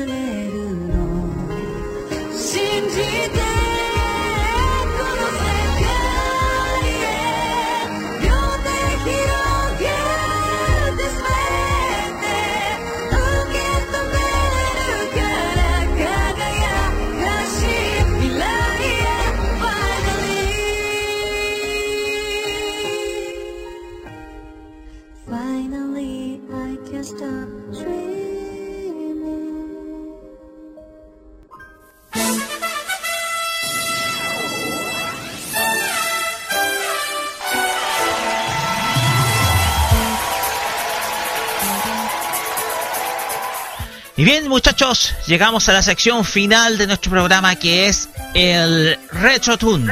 Ya, cada 15 días repasamos una serie vintage que marcó las infancias de muchos. Y en esta ocasión vamos a viajar a la década de los 80, la mitad de la década de los 80, para una serie que rescata lo mejor de la música. Porque una chica quiso ser estrella, se, lle- se llega a un momento en donde Hasbro lanza esta franquicia llamada Gem and the Holograms. ¡Wow! ¡Qué viejazo! ¡Qué viejazo! Esta serie animada contó con un total de tres temporadas, las cuales se difundieron entre los años 1985 y 1988 y fue emitida en eh, los Estados Unidos a través de sindicalización por diversas señales a lo largo de ese país y en muchos otros países. La historia transcurre, y vamos a iniciar al tiro, en la ciudad de Los Ángeles, California en donde eh, cuenta la historia de una joven llamada Jerrica Benton, ¿ya? Y su hermana menor Kimber. Las dos sufren la muerte inesperada de Emmett, su padre, quien fuese un eh, inventor y dueño de una compañía llamada Starlight Music, ¿ya? Que es un sello discográfico. Jerrica tendrá que tomar cartas en el asunto e intentar salvar el patrimonio de su padre, que está siendo amenazado por Eric Raymond, un hombre corrupto y sin escrúpulos que fue el asistente de, de- su padre por muchos años, pero que ya ahora intenta quedarse con el sello musical de ellas y hacerse, car y hacerse millonario con un nuevo grupo musical llamado Las Misfits, que van a ser las antagonistas de esta historia, ¿ya? Yorika junto con sus amigas Aya y Sash y Shana y su hermana Kimber también tendrán que salvar el orfanato para niñas Starlight House que su padre mantenía con las ganancias de la compañía musical, ¿ya? Una noche, Jerrica recibe un regalo que su padre tenía reservado antes de morir, un par de pendientes en formas de estrellas que esconden un mágico secreto. Nada más ponérselos, aparece ante ella una mujer holográfica que conduce junto con sus amigas hasta la bodega de un autocinema clausurado donde se oculta una computadora central llamada Synergy, un artefacto capaz de generar hologramas de gran realismo, cambiar la forma de los objetos y crear imágenes mágicas, artísticas e irreales. Jerrica comprende al momento que su padre le ha dejado el más poderoso y peligroso artefacto de multimedia jamás creado. La bodega también guarda una gran cantidad de ropa, decenas de instrumentos musicales e incluso un coche, un automóvil. Entonces decide utilizar Synergy para recuperar eh, Starlight Music y convertirse en las mismas en un grupo musical. Es así como las cuatro se deciden transformarse en una banda llamada Gem and the Holograms. Cada una de ellas aportando su parte dentro de sus cualidades musicales que hacen de Gem un éxito. Muchas fueron las canciones que fueron lanzadas. De hecho, de fondo estamos escuchando algunas, un resumen de algunas canciones de la agrupación. Pero dentro de la historia vamos a ir repasando cada uno de estos personajes. Primero partamos con eh, Jem, quien es el, el nombre, el apodo de Jerrica Benton, quien es la protagonista de esta historia. Es eh, utilizando el poder de Synergy, Synergy eh, Jerrica se transforma en Gem al tocarse los pendientes en forma de estrella. En la trama principal de la serie trata sus esfuerzos por ocultar su doble identidad, especialmente a su novio Río Pacheco, a quien ama tanto a Jerrica como a Gem, sin saber que ambas son la misma persona, ¿ya? Por lo tanto, ella es la protagonista y a la vez oficia de cantante y manager de esta manager y a la vez jefa del orfanato que mantenía su padre. La coprotagonista es su hermana, es Kimber Benton. Eh, es la hermana menor de Jerrica, es la tecladista y principal compositora de las canciones de la banda. Los episodios centrados en ella suelen tratar temas de amor y rebelión. Kimber es enamoradiza, incorregible en, en más de una ocasión y se ha mostrado un poco celosa de toda la atención que Jem acapara por parte de los medios. Pero en general es una buena persona y a la vez coopera por el éxito de esta agrupación, de este proyecto musical. Aya Late es la tercera integrante. Es una huérfana de origen asiático-americano y a la vez es la guitarrista principal de la banda.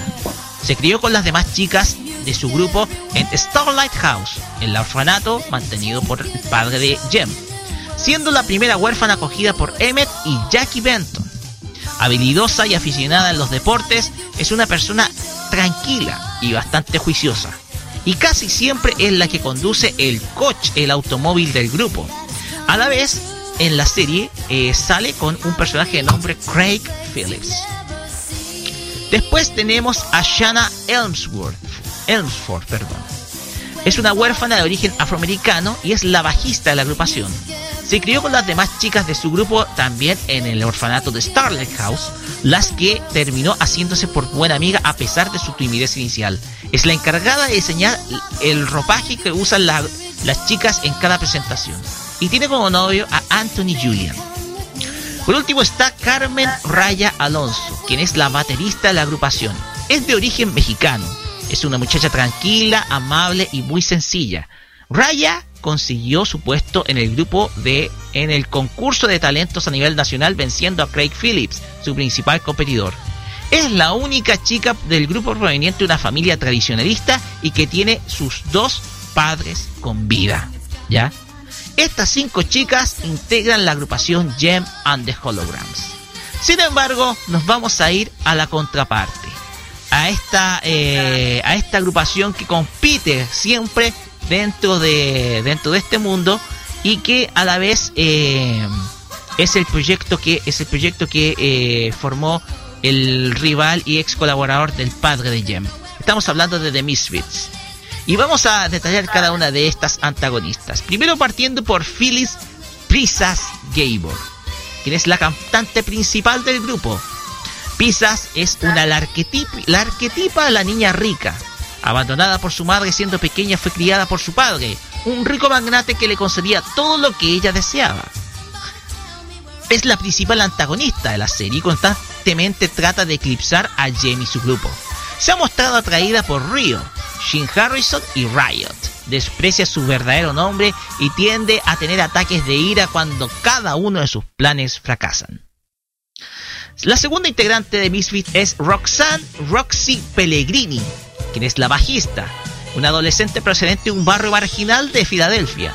No tiene demasiado sentido común y era casi totalmente analfabeta hasta que Ni le dio un libro para niños para aprender a leer. Yeda le cae muy mal desde el primer momento y ambas suelen pelearse con frecuencia. Es otra integrante del grupo, ya que vamos a ver más adelante. En tercer lugar tenemos a Mary Stormer Phillips, quien es la tecladista de la agrupación. Es la compositora de todas las letras de las canciones y por encima de todo la fuerza creativa del grupo, aunque casi nunca le dan crédito por ello. Es una guitarrista de renombre mundial y es experta en tocar el keitar. Eh, Stormer parece disfrutar realmente haciendo las travesuras inofensivas, pero nunca le hace ninguna maldad a Jem y su grupo. Es bastante afable y a la vez compasiva. Las demás del grupo suelen acosarla debido a su carácter tranquilo y pacífico. En cuarto lugar, y por último, tenemos a Sheila Jeda Burns. Es la saxofonista de origen británico y miembro más reciente de la agrupación, pues Stormer le concedió, le conoció al oírla tocar en un salón de baile de mala catadura o de mala reputación. Jeda es hábil, es hábil carterista. Wow, es una mentirosa patológica y que afirma estar emparentada con la familia real británica, cuando en realidad procede de una familia pobre de la ciudad de Hull, en Inglaterra. Es extremadamente perspicaz y estirada y a la vez rivaliza con Roxy, quien es eh, la líder del, eh, o sea, una de las integrantes de la agrupación desde el principio. Estas son las dos grandes eh, bandas que se pelean eh, dentro de la historia. Pero nos vamos a los masculinos, que también juegan un papel fundamental. En primer lugar está Río Pacheco, quien es el novio de Jerrica, de Jem. la que también eh, fue su amigo desde su infancia. También trabaja con las holograms. También hace trabajo principalmente de promoción. Ama a su novia, pero también se siente atraído por Jem. ¿Ya? Recordemos que él no conoce la doble identidad de ambas. ¿Ya? Río tiene algunos problemas con los secretos y los enfados y las mentiras que nunca se suele de todo. Pero son esos problemas los que hacen que Jerrica se resista a revelarle su verdadera, su identidad secreta por miedo a que éste se sienta traicionado y engañado, ¿ya? Segundo está Raymond, eh, Eric Raymond, quien es el villano principal de la serie, el más malo de los malos dentro de la obra. Eh, es eh, el productor musical de las Misfits y es de un carácter avaricioso y bastante manipulador. Su ambición principal es apoderarse del sello Starlight Music tras la muerte de Emmett Benton, quien fue, fuera su mentor. Poco después su objetivo es hacerse del control total de la compañía, para lo cual crea las Misfits para desbancar a su hija Jerrica. Posteriormente dirige una compañía discográfica de nombre Misfits Music, financiada con dinero de Javier Gabot, que más tarde rebautiza con el nombre de Stringer Sound cuando contrata a los Stingers. Es atractivo y extremadamente taimado. Es un empresario inteligente y bastante deshonesto, que siempre recurre a cualquier cosa con tal de sabotear cualquier plan o de presentación de las Gem y las Holograms. También ansía por conocer la verdadera identidad de esta cantante, de esta estrella de música que es Gem. Estos son los detalles que nos permiten detallar los personajes principales de la serie y cabe recordar que esta serie tiene un total de 65 episodios con 24 minutos de duración, ¿ya? La serie duró hasta el año 1988 en su tercera temporada. No por bajo rating, sino por la baja eh, eh, por la baja venta de sus muñecas en ese año 88. En un principio en el año 85 y en el 86, eh, Jamie the Holograms eh, para la empresa Hasbro había registrado excelentes ventas. Sin embargo, las ventas decayeron con el pasar del tiempo y la serie sería cancelada. Pero más allá de eso, la serie marcó un hito, siendo que esta es como la primera versión en Estados Unidos, una de las primeras, bueno, o un renacer por así decirlo, porque anteriormente habían proyectos musicales como los Archies en los 60, los cuales tuvieron éxito. Este fue, dentro de la década de los 80, uno de los proyectos musicales más emblemáticos llevados a la animación, los cuales fueron hechos por las compañías Hasbro y también contó con la colaboración en la animación de la Toei Animation, como Toei Duga, ¿ya? Marvel Company también cooperó con la animación, así que también tiene cierta eh, esta antigua empresa de esta empresa derivada del, del cómic eh, orientada a la animación también cooperó con eh, este trabajo de Hasbro. Muchachos, vamos con Kira, que nos va a dar detalles del doblaje de la serie que si no me equivoco se hizo en Los Ángeles, California. Adelante, Kira. Eh, sí, aquí, bueno, por parte de Jenna, que, bueno, antes de empezar con, con el tema, eh, de que es de los años 80, eh, uno de, esa época se usaba mucho el estilo de cabello que ella usa, por ejemplo, que siempre el pelo bien... Eh, eh, con harto volumen de claro en esa época era muy común de hecho hay un grupo hay un grupo hay un grupo eh, justamente que, que usa ese, ese peinado que se llama, si no mal recuerdo, del año justamente del año 1980, más o menos, más o menos esa época, que se llama The Hurt. No sé si alguien la conoce, son dos chicas o tres. No sé si alguien la haya escuchado alguna vez. Sí, a ver, hay muchas agrupaciones que usaban ese mismo tipo de estilo. es, que, es, que una se llama Hurt. Sí. Eh, justamente usan, eh, o sea, ahí van a ver con ese estilo. En fin, eh, eh, en serio, sí. El estudio de doblaje fue hecho por Magnum, eh, dirección de doblaje fue Roberto Alexander y esto fue hecho en Los Ángeles, California y la música fue hecho en México. Y por y la, doblajista que hizo a Jem o Jerica, eh, la primera actriz fue Fabiola Stevenson que eh, todos saben mexicana, sí, mexicana. Ha hecho voces importantes, bueno, ha hecho la voz de Angélica Jones, estrella de fuego del hombre araña, de la serie de, los, de, los, de los 80 más o menos, 90.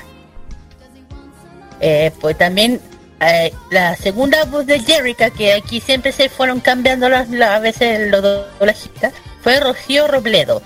La Rocío Robledo también es una doblajista, es una es mexicana, ha hecho voces de Ariel, de la primera temporada de la, de la nueva aventura de Sirenita.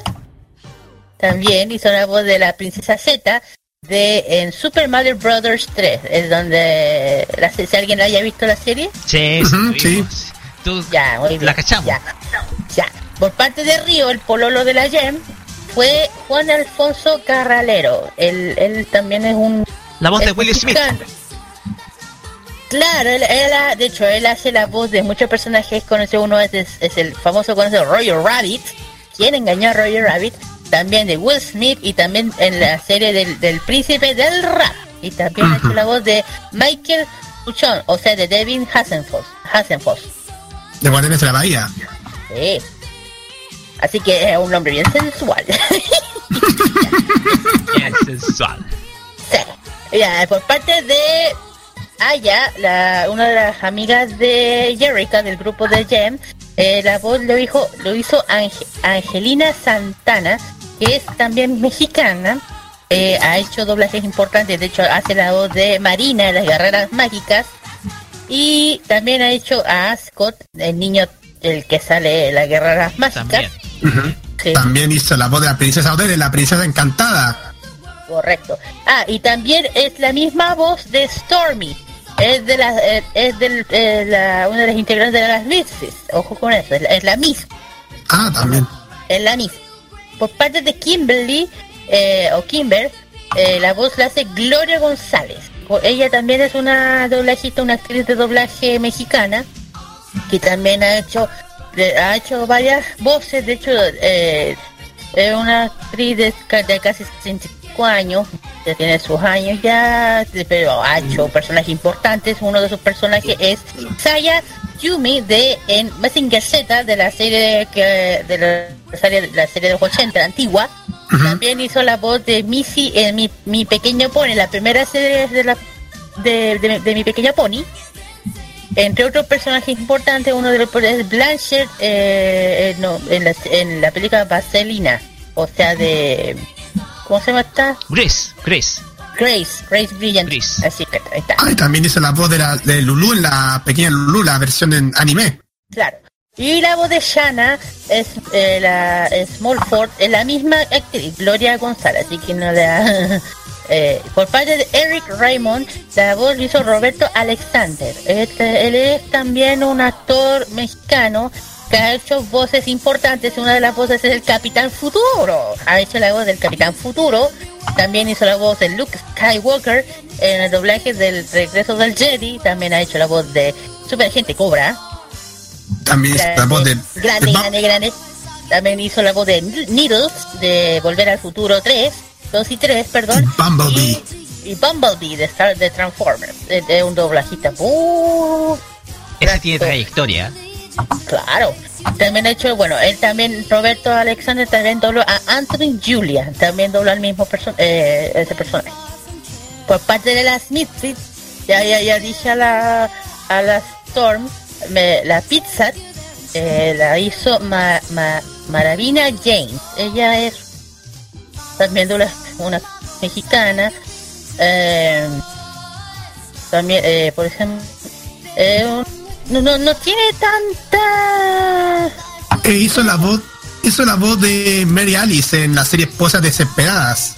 Sí, hombre, no hay mucha información. Ah, Lo otro curioso de todo esto, que la Fox no sale. No me pregunten por qué no sale información de ella, porque la he estado buscando. Lamentablemente la única doblajita que tengo por parte de la Fox es de la película que salió hace poco de la Jane Hologram, que fue un fracaso. De aquí aquí lo digo. Eh, puede ser otro cuento. Por parte de Carmen, que es una de las chicas también parte del grupo de la GEM, que, eh, que lo mencionó Roque. la hace Rocío Robledo. Ya dije quién era ella, no lo tengo que volver a explicar.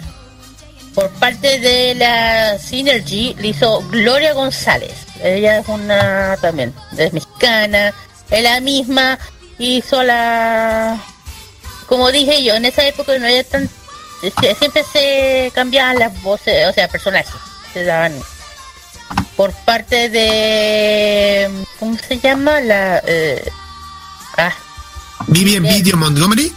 Sí, la Vivian fue Ivete González. Ivete, Ivete González, González. es una es mexicana, ha, ha hecho voz de Lucy, de las Guerreras Mágicas, también hizo la voz de la, ay, la voz de Emma Cardona, la serie de aventuras de Saint Tails, también la voz de Jorgito, el detective come en el episodio 123, es un también entre otros personajes eh, por parte de Howard San- Sanz Enrique Garuza.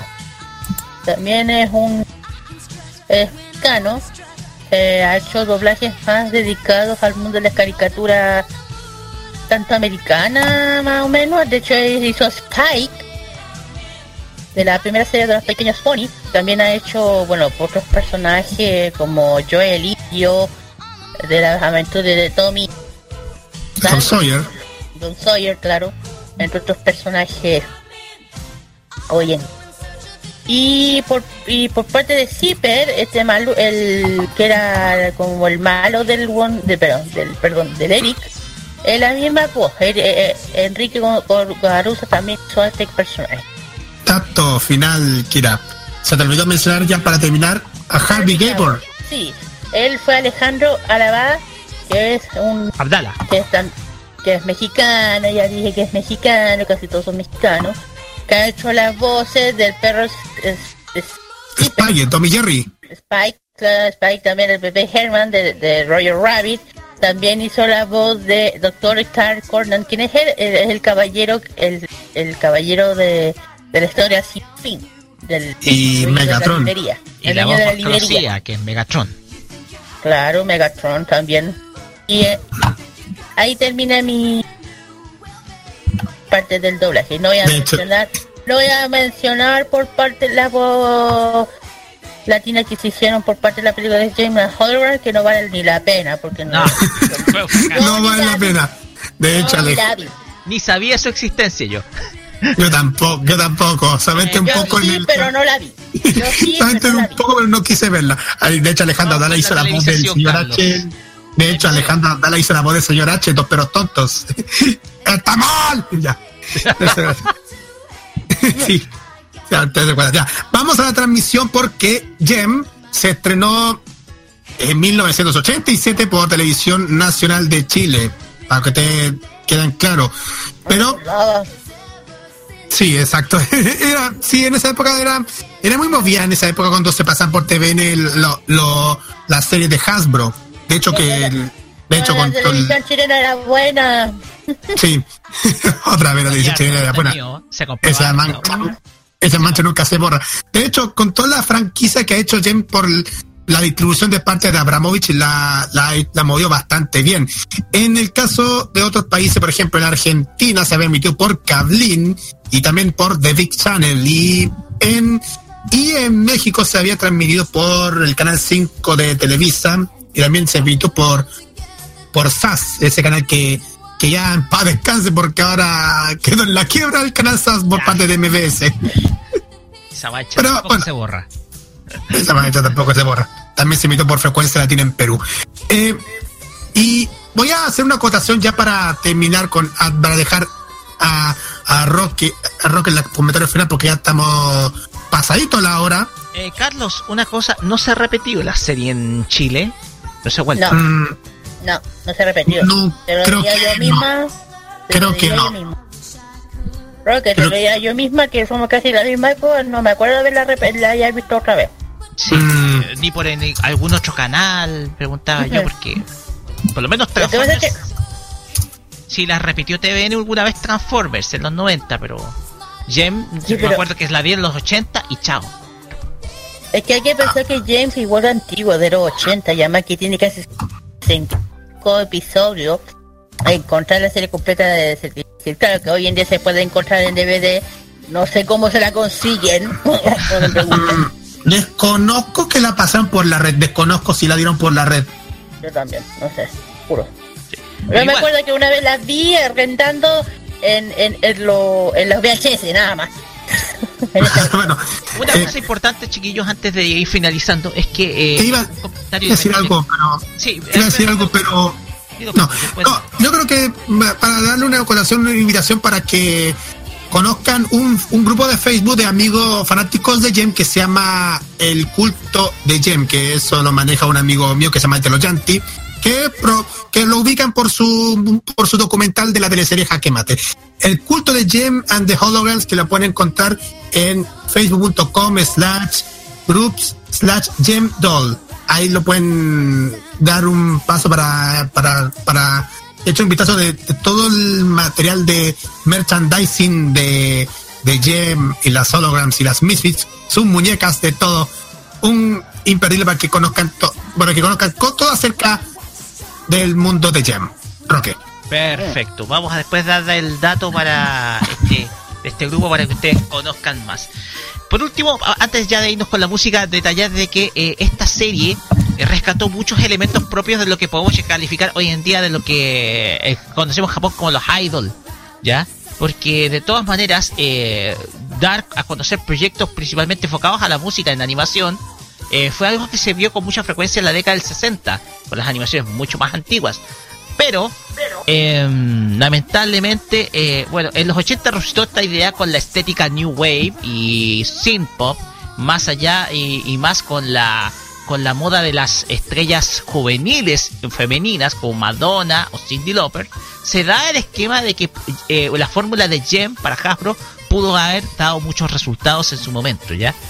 Sin embargo, como lo mencioné, la baja venta de juguetes ya iniciando el año 1987 terminó con la serie en los 65 capítulos que detallamos eh, en un principio. De mi parte, eso es lo que puedo comentar de Game and the Holograms para irnos con la música, porque vamos a escuchar ahora a em, a lo que es la voz eh, la voz musical de, de, de la cantante Jem. Hablamos de Brita Phillips, quien interpreta el opening original y lo tenemos acá en una versión extendido en exclusiva para ustedes, que es de la serie Gem.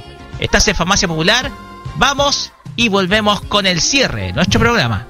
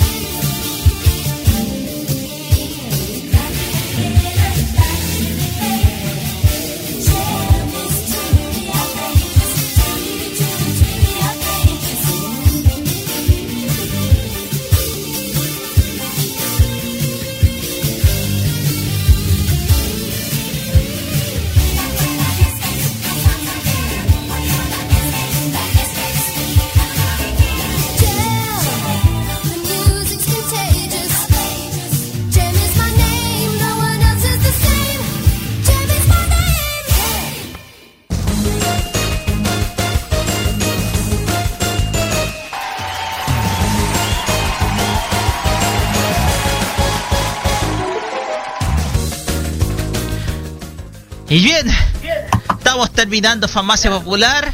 No estamos a contra a, a contrarreloj, eso sí, como lo estamos en los programas anteriores. Pero sí, estamos terminando, bueno, casi a la hora ya. Pero vamos rápidamente a los saludos a la gente que votó en la encuesta Fashion Geek. Vamos muchachos, den, saluden a las personas que participaron en la pasada encuesta. Así es, lo que lo que votaron por Ginza, lo que, ganó esta vez. Un saludo muy grande a Saya Malcavia, una gran amiga linda, preciosa. a- también a Eka, a Pablo Lara, a Dali, Dalina Espano. Un gran saludo a Aska Kemet, que es de México. Edu, Edward Felipe, eh, eh, un saludo, un abrazo a ella, de México. Néstor Torres, Iván Mergamen y Jordi Fernando Zuquino. Sí, también a Andrés Solín Casagrande también. Saludos también por que haber votado en la encuesta. También a Rodolfo León, a Sayam Malcavian, Nico Manzana Bizarra y Marcelo López Riquelme. Ambos que votaron por Ginza. Por Ginza. Y por Ropongui votaron Luis Campo Muñoz, Fran Night Rey y Álvaro Ibacache y Yacine Roma, Rolam, Rolamala.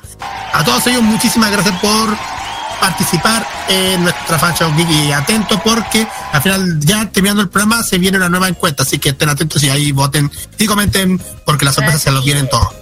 Así es, ya saben chiquillos, bueno, un saludo muy grande a todos la, a todos los que me oyen, a mis amigos, a mi familia, a los chiquillos de, a la, a la Nati, al Fed, a, a, a toda mi familia, a los que no estén, o no- a todos los que no estén oyendo en, ¿cómo se llama? Ah, eh, también en el extranjero, un saludo muy grande a los que no estén escuchando en México, en Argentina, En todas partes. A mi parte, todas partes, claro. a mi parte es a mi parte, yo saludo especial a la familia, los primos, eh, um, a la querida Salomé, a la Bel, a la Bárbara, a la Iset, a Iset Chan, a Miki, al Cristian Zucchino, al am, am, a Martin Fisher, a la Midi Osaka, a la Villa CDF, también a Natalia Sarria y al Jonathan, también a la Dana, y en fin, a, toda la gente, y en especial a, a ver si me dan el tiempo, a, aquí está el nombre, a Ignacio Nalda e Italo Chantilu Vargas, todos, gracias por escuchar este programa, y, y, ¿qué más? Eh, eso nomás, muchachos, ¿no? Mm, Y un saludo a la. En este momento se, hace- se está haciendo el evento Fieres Julio. Un saludo muy grande a los que nos estén escuchando a través de esta feria. Que esta feria se está haciendo justamente eh, en Santa Mónica 2338. Eh, ya creo que está por terminar. Sí, ya Eh, terminó. Sí. Ya terminó. Pero igual un saludo muy grande que lo que hay- lo que hayan hayan un saludo muy grande. Chicos, teníamos pendientes los estrenos de la semana, pero lo vamos a detallar en la fanpage para que estén atentos los estrenos de la semana del 9 al 15 de julio. es. Así que también saludos también a, Dan- a Daniel, que no pudo estar por motivos de. por motivos de. cosas. Es- Cosas técnicas. Que- Técnicas, y que sí. con la conexión de internet. Muchachos, antes de retirarnos, necesito mandar este saludo muy especial porque mañana cumple años una verdadera compañera de juerga que he tenido en los últimos 28 años de esta vida. Para Rocío, para mi hermana, quien he visto tantas series de anime hasta el día de hoy, mi más grande saludo. Mañana estás de cumpleaños y lo vamos a celebrar partiendo una tortita. Así que mañana eh, vamos a estar contigo y lo vamos a celebrar con todo. Así que muchos saludos para ti, Rocío, en este cumpleaños número 28. Y bien, con este saludo nos despedimos. Pero antes les tenemos que decir de que muy pronto en modo radio se viene una gran sorpresa y que vamos a ir descubriendo de a poquito a poquito. Así que, muchachos, atentos porque se vienen grandes cosas en modo radio. De, de mi parte, nos vamos con este tema de la serie Watamote y que tiene un título muy largo. Esto es Kita Izumi con Dori ka, Kangaete me Watashi wa Warukunai. Ahí sí lo pronuncié bien. Es como un trabalenguas. Eh, claro, claro. Pero el título de la serie es más largo que el título de la canción. Solamente decimos Guacamote nomás. En todo caso, en todo caso. Ya saben, chiquillos, mañana, eh, si los que vayan a la feria friki van a mandar allá, si alguien quiere acercarse, de mandar algún saludo. Ya. Ah, ok. Ya, vamos porque se, vienen los imbatibles. Se vienen los imbatibles, así que bueno, no voy a estar, me voy a tomar un tiempo imbatible. Así que, muchachos, despidámonos. despidámonos. Bye bye. Ya. Hasta la próxima. Sigan todos bye. más. Hasta la próxima semana. Voten, voten, voten. Arigato. Ari. Ya se me Ari.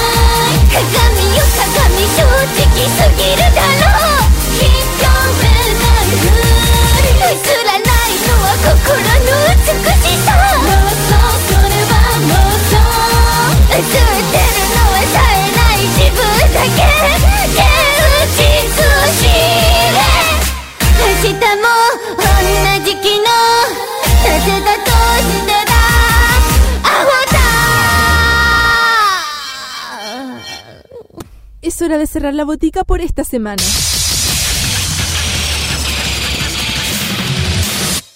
La invitación es para el próximo sábado para que recibas la dosis adecuada de anime, manga y música del otro lado del Pacífico. Deja de atender la farmacia popular en modo radio. Las opiniones emitidas en este programa son de exclusiva responsabilidad de quienes las emiten y no representan necesariamente el pensamiento de modoradio.cl.